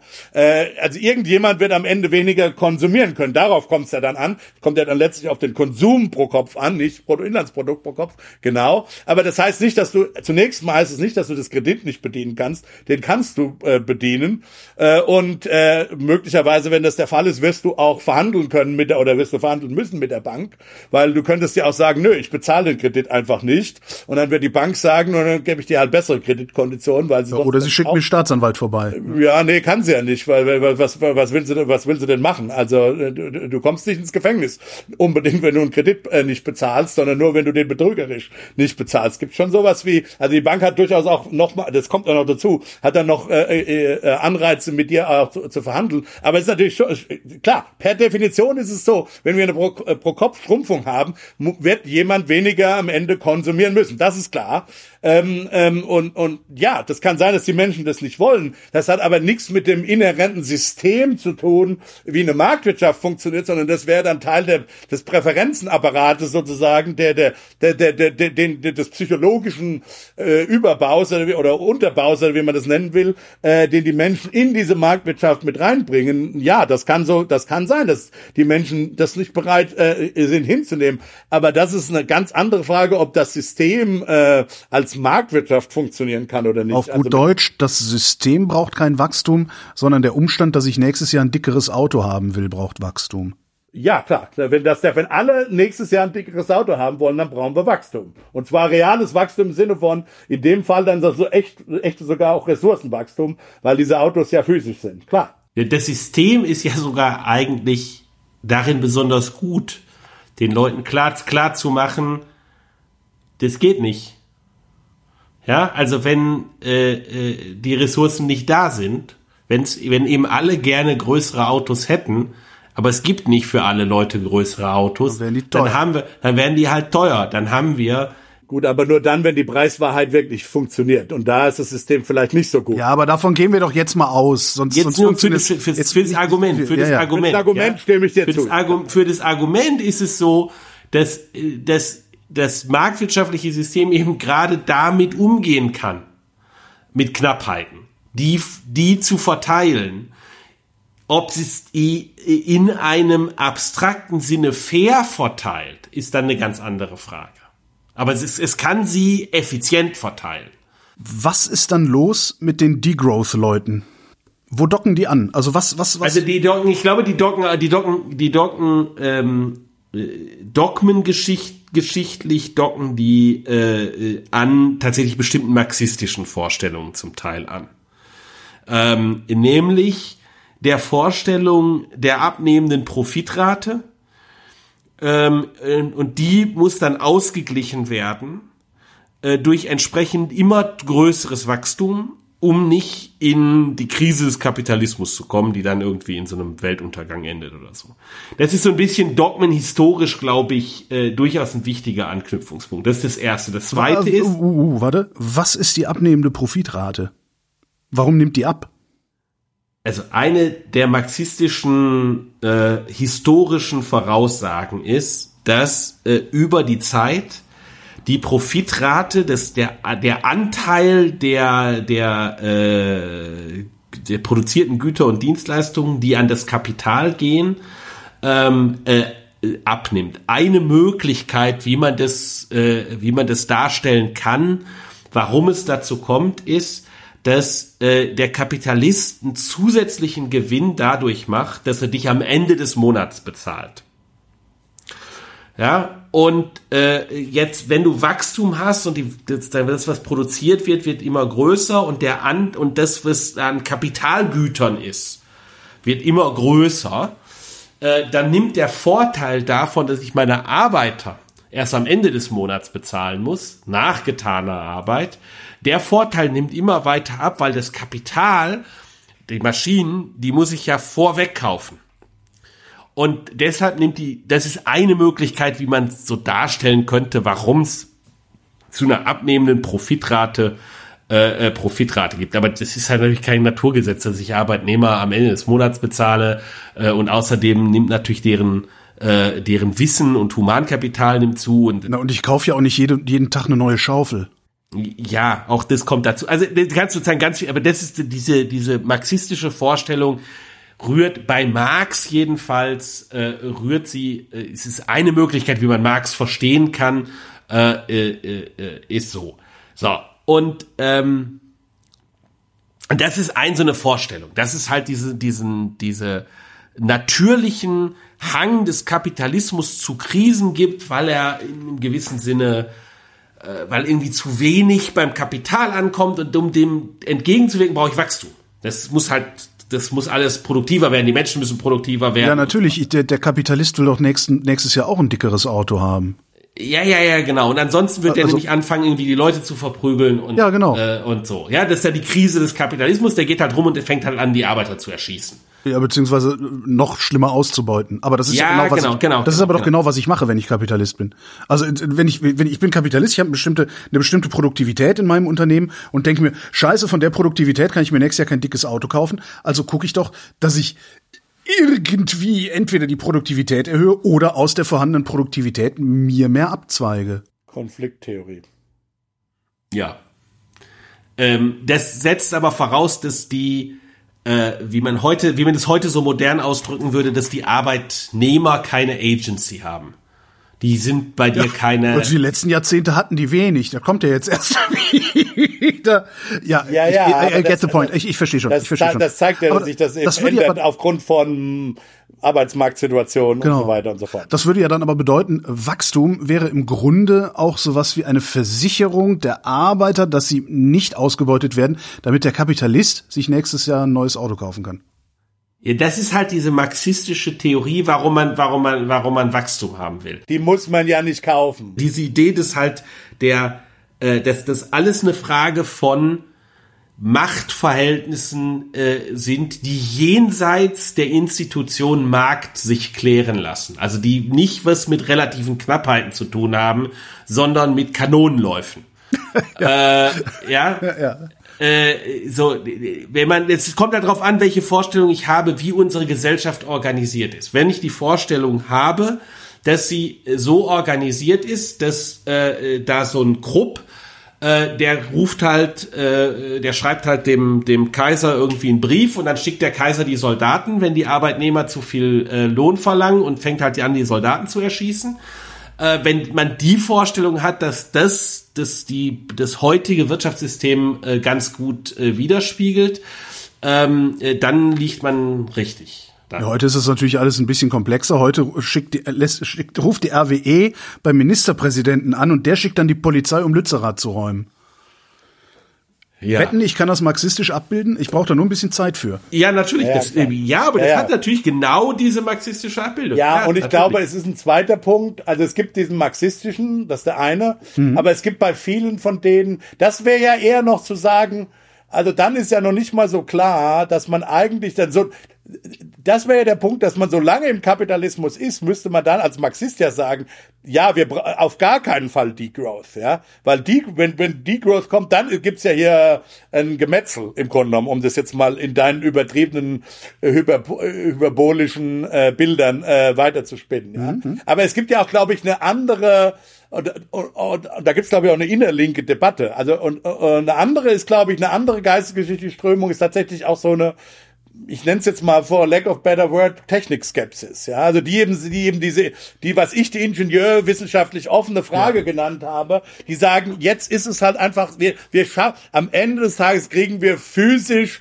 das Decoupling nicht hin, ja, also wir werden immer diese Ressourcen brauchen ähm, äh, verbrauchen und ähm, äh, da, da, jetzt kann man sagen, als als vielleicht als Gesamtmenschheit muss man nicht unbedingt schrumpfen oder kriegen wir es gerade irgendwie so hin, aber jedenfalls, aber da wir gleichzeitig auch noch, sagen wir mal, einen sozialen gerechten, also es gibt ja viele Leute äh, in, in der Welt, die auf gar keinen Fall so viel haben, ja, äh, äh, an Ressourcen, die müssen wir erstmal, äh, äh, wenn die, die müssen ja auch erstmal auf ein gewisses äh, Lebensstandard gebracht werden und das geht nur dadurch, dass wir eben verzichten und das, das heißt zumindestens Degrowth, die, ich glaube, die, die etwas seriöseren oder ernsthafteren Degrowth-Leute, die würden ja immer sagen, dass, dass das Degrowth für, für die entwickelten Länder in, in irgendeinem Sinne nur gelten kann. Das, also ich hoffe nicht, dass irgendeiner ernsthaft sagt, dass der Südsudan auch Degrowth braucht. Also das wäre ja, das wäre ja menschenverachtend geradezu. Also man, man soll ja seine, seine Gegner auch nicht zu lächerlich machen. Also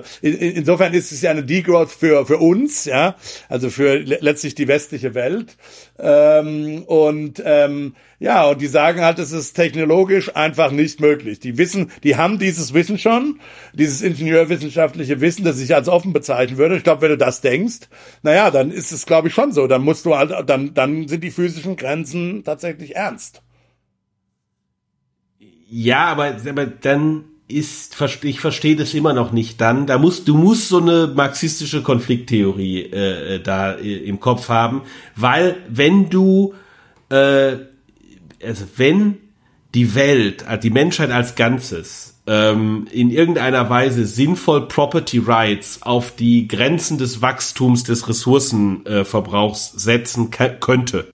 Ja, und das wird halt auch bestritten, dass wir das können. Klar, das wird, das kommt noch. Ja, dazu. dann ist das, dann ist das schlichtweg eine letztlich empirisch offene Frage, so wie du es bezeichnet hast. Ähm, was passiert? Ja, dann es kann es sein, dass wir bei uns notwendigerweise Degrowth haben, weil diese Ressourcen sind halt endlich und ähm, äh, der äh, der Südsudan äh, macht halt das, was ähm, was was mir so als äh, als armlehnen, äh, altbackener Sozialdemokrat vorstrebt, äh, Aufstieg durch Bildung ja, die werden halt genauso gut mit ihren Institutionen und ihrem Humankapital wie wir. Ähm, und dann streiten wir uns halt über diese Ressourcen auf Märkten, weil wir vernünftige Property Rights haben. Und äh, ja, äh, werden diese Ressourcen halt teuer. Und ähm, letztlich geht an uns der gleiche Anteil äh, pro Kopf wie an den Südsudan dann hättest du Degrowth als Ergebnis. Dann ist Degrowth einfach ein Ergebnis, genau. Als Ergebnis der, der, der genau, das ist, glaube ich, die, sagen wir mal, die abgespeckteste oder harmloseste Degrowth-Variante. Da würde ich ihm übrigens auch völlig zustimmen. Damit habe ich, ist auch, das ist auch kein Problem, ja. Das Damit ist halt, überhaupt kein halt Problem. Das ist dann halt so, genau, das ist dann halt das effiziente Marktergebnis. Das würde halt auch der, der, der Degrowther bestreiten. Also, der würde die, den ingenieurwissenschaftlichen Optimismus bestreiten und der würde bestreiten, dass wir Property Rights wirklich so, äh, Ich wüsste äh, erstmal mal gerne, was damit gemeint ist. Okay, was damit gemeint ist, äh, sind halt Eigentumsrechte, Eigentumsrechte äh, an natürlichen Ressourcen. Ach so, Sprit wird teuer. Äh, ja, also im Sinne von, äh, was Sag das doch. wir haben halt, wir haben halt äh, Emission, wir haben halt Emissionszertifikate äh, und es gibt halt eine Menge an äh, Emissionen, die die Welt als Ganzes, CO2-Emissionen, die die Welt als Ganzes äh, produzieren kann, die Menschheit produzieren kann, weil das ist, was die Welt irgendwie auch absorbiert. Und das ist sozusagen im Gleichgewicht. So, diese Menge haben wir als Menschheit als Ganzes festgelegt und wir hätten eine Weltbehörde, die diese äh, Emissionsrechte verkauft und dann, dann kann ich eben, äh, dann kann ich eben die emittieren oder wir haben meinetwegen auch, auch irgendwie ein, superreichen Menschen, dem die gehören. Das ist äh, äh, von der Frage der Effizienz her wurscht, von der Frage der Verteilung her durchaus zentral. Was machen wir mit ähm, Biodiversität? Wie willst du da Property Rights äh, äh, etablieren? Kann man alles machen. Gibt's ja Forschung, es gibt ja äh, Ökosystemdienstleistungen. Also man kann das ja sogar mit, mit in, in Geld ausdrücken im Zweifelsfall. Aber was, was ich halt überhaupt nicht sehe, ist eben diese Weltbehörde. Ja. Diese Koordination. Das heißt, die Growth wird garantiert das Ergebnis sein. Ja, das Weiß ist eben die, was ich sagen würde, die, die, die Ingenieurwissenschaftliche. Okay, ja, okay, ja gut. Wenn, wenn wir es tatsächlich schaffen sollten, auf, auf, auf irgendeine noch unbekannte Weise äh, vom, von, von der CO2-Emission wegzukommen. Na, das wissen wir. Ich glaube, es, nee, also bei der CO2 bin ich da sogar optimistisch. Echt? Also da glaube ich, ist es eher so, dass wir das schaffen. Die, ich ich frage mich halt eher so Dinge wie wie Ressourcenkreisläufe, also dass du halt einfach bestimmte Rohstoffe, seltene Erden, keine Ahnung, die einfach die, die nur in einer bestimmten Menge existieren. Da witzigerweise bin da bin ich so optimistisch. Beim CO2 bin ich pessimistisch, bei den Ressourcenkreisläufen bin ich optimistisch. Das ist ganz witzig. Also da bin ich auch eher bei Holger, da bin ich eher bei Holger, weil wir da ein geringeres Kommen, äh, also äh, sozusagen, da, da sind Property Rights klarer. Ja, also wenn die Erde, wenn die seltene Erde bei mir auf dem Grundstück ist, dann gehört die mir.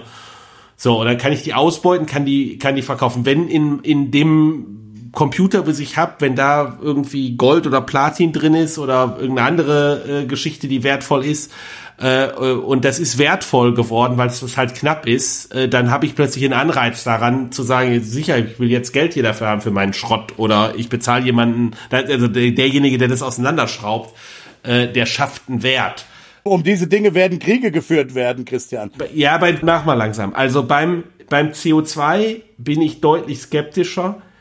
Bei all diesen Fragen der knappen Rohstoffe, da sind seit dem ersten Club of Rome Bericht alle Voraussagen völlig daneben gewesen.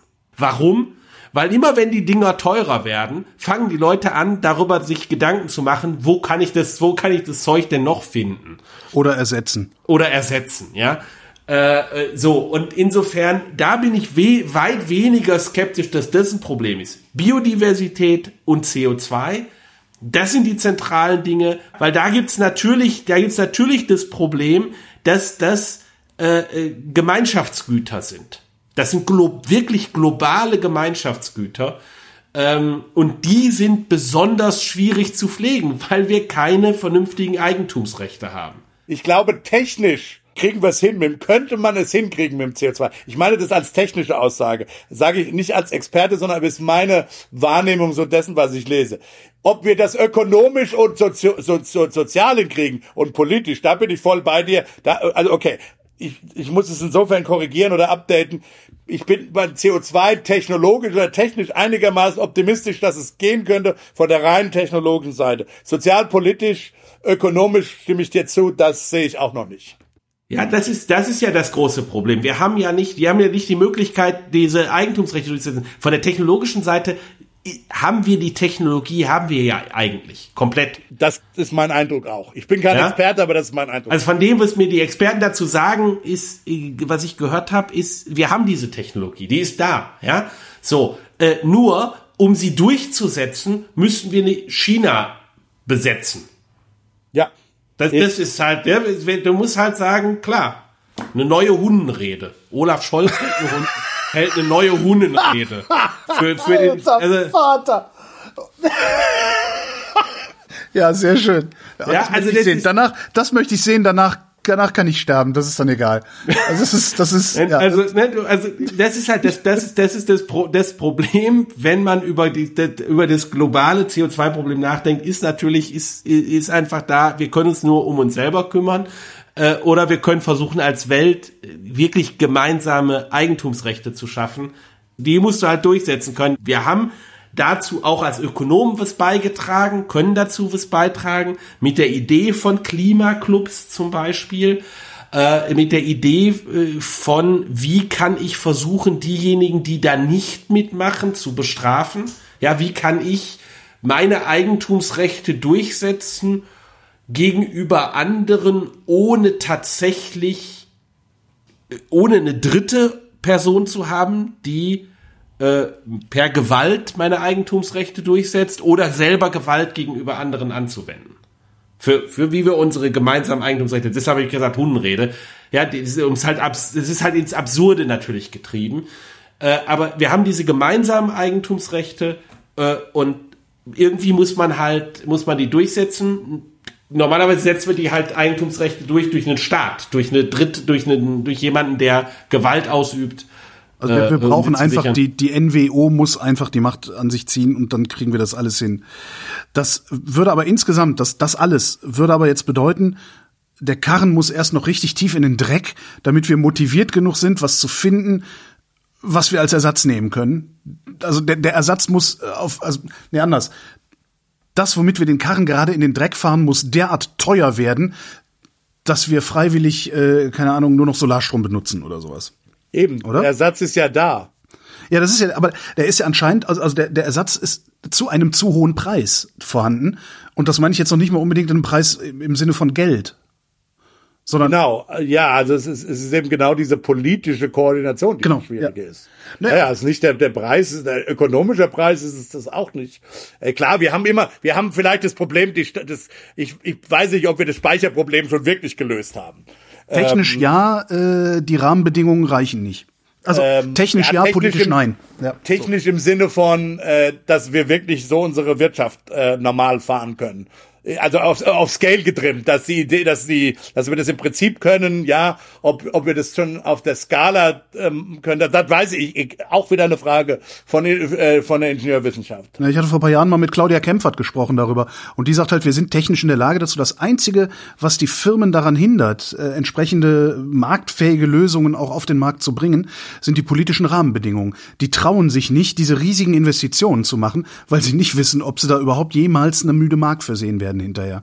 Nein, ich meine jetzt so Dinge, ich meine ich meine jetzt andere Dinge. Ich glaube, es ist komplexer. Es ist, glaube ich, komplexer, wenn du über das, über die, über das Gesamtsystem nachdenkst, ist es so, dass die, die Menge, die Menge an erneuerbaren Energien, die wir in allen europäischen Ländern mit der Ausnahme von Spanien haben, in der Fläche, überhaupt äh, sozusagen gewinnbare Energien, die reichen nicht aus, in keinem einzigen Land, mit der Ausnahme von Spanien, äh, um den Energiebedarf zu decken. Das heißt, Äh, Moment, du meinst Status Quo oder äh, die, die Menge an Sonne, die kommt, ist einfach nicht die, genug? um- die Menge an Sonne und, und Wind, die zu den heutigen, ähm, zu den heutigen technologischen Fähigkeiten da ist. Ja, die ist unzureichend, ähm, weil wir haben nicht, wir haben also einen Energieverbrauch von, äh, von drei Terawattstunden ähm, äh, in, in der Bundesrepublik insgesamt. Und so viel können wir nicht an, an Strom generieren. Weil, weil du musst dir halt klar machen, wir haben jetzt ungefähr so 40 Prozent erneuerbare Energie beim Strom. Der Strom ist aber nur ungefähr ein Fünftel. Für ein bisschen mehr des gesamten Energiebedarfs. Jetzt, wenn du also nicht noch zusätzliche Effizienzgewinne hast und den Energieverbrauch senkst, müsstest du, nehmen wir mal an, der in erneuerbare Energie wäre 50 Prozent, ja, sind wir fast da. So, dann müsstest du äh, äh, halt, ähm, ähm, da müsstest du den mindestens versechsfachen die, die, die erneuerbaren Energien, wie wir sie, äh, wie wir sie produzieren. Das ist weit jenseits von zwei Prozent für der Fläche für Windenergie und auf jedes äh, äh, Dach eine, so eine Solarzelle. Und dann, dann kommst du natürlich in dieses Speicherproblem zwischen Sommer und Winter und so weiter. Also die, die äh, ernsthaft mehr Strahlungsenergie, mehr Windenergie hat nur Spanien, als es verbraucht. Das heißt, alle europäischen Länder werden weiterhin auch in der Zukunft äh, Energie-Rohstoffimporteure sein müssen. Äh, das heißt, aber es gibt ganz viele Länder auf der Welt, die sind so wie Spanien. Ja, äh, weiß ich nicht. Namibia hat halt eine, die Namib, eine Riesenwüste. So, da kannst du relativ gut, meine ich gelesen zu haben, so Solarzellen hinstellen. Und so ein Land, so ein Land ist halt nicht besonders reich, so ein Land ist nicht besonders, hat keine fossilen Energieträger, ist bislang eben kein Energieexporteur, wird aber in der Zukunft höchstwahrscheinlich ein Energieexporteur sein. Aber entschuldige mal, das heißt, das DIW redet seit Jahren Scheiß? Die, es gibt halt, es gibt halt eine, sozusagen eine Mikrosicht, ist das für das, den Einzelnen attraktiv, jetzt entsprechend Dinge zu produzieren. Und dann, diese Mikrosicht ist eine von, wie hoch sind die Preise? Ja? Und dann gibt's aber eine Makrosicht von, wie viel Strahlungsenergie gibt's eigentlich, die auf die Bundesrepublik fällt. Die man jetzt auch zu den äh, äh, Bedingungen, wie wir sie haben, halbwegs sinnvoll nutzen kann. Also natürlich, wenn ich wirklich irgendwie alle Häuser platt mache und da überall Windparks nur noch hinbaue und so, dann geht es vielleicht, keine Ahnung. Aber ja, von dem, was ich, ich glaube, das war, von wem hatte ich, hatte ich das gelesen? Ich meine, das war Agora, bin mir nicht ganz sicher, ähm, die eine Studie dazu gemacht hatten. Und da kommt raus, ähm, es ist halt Spanien, die sind die einzigen, die wirklich so viele Flächen haben, die hochgradig wirtschaftlich sind. Ähm, aber ist eine Zeit lang her, deshalb weiß ich auch nicht mehr genau, wo diese Studie, aber ne, die, die, die, die so sind, dass, ja, äh, äh dass äh, du davon ausgehen kannst, die können äh, ernsthaft äh, Exporteur von Energie werden in Europa. Alle anderen Länder, äh, da musst du davon ausgehen, dass die weiterhin im, Energie importieren. Das ist aber kein großes Problem. Das ist natürlich für die Frage von Industriestandorten, von bestimmten Industriestandorten ist das ein Problem oder eine Frage, ja, aber ähm, äh, äh, aber grundsätzlich erstmal äh, wird es, ist es sehr, sehr wahrscheinlich, dass wir andere Länder als heute haben werden, die äh, Energie exportieren werden. Typischerweise in der Form von Ammoniak. Ja, äh, Gas wird billig, die Inflation sinkt, Wachstum ist sowieso vorhanden, alles wird gut. Genau. Richtig, das ist ein guter Start ins neue Jahr. Insofern wünsche ich euch allen ein frohes neues Jahr 2023. Da schließe ich mich an. Rüdiger Bachmann und Christian Bayer, vielen Dank. Tschüss. Und euch vielen Dank für die Aufmerksamkeit. Tschüss.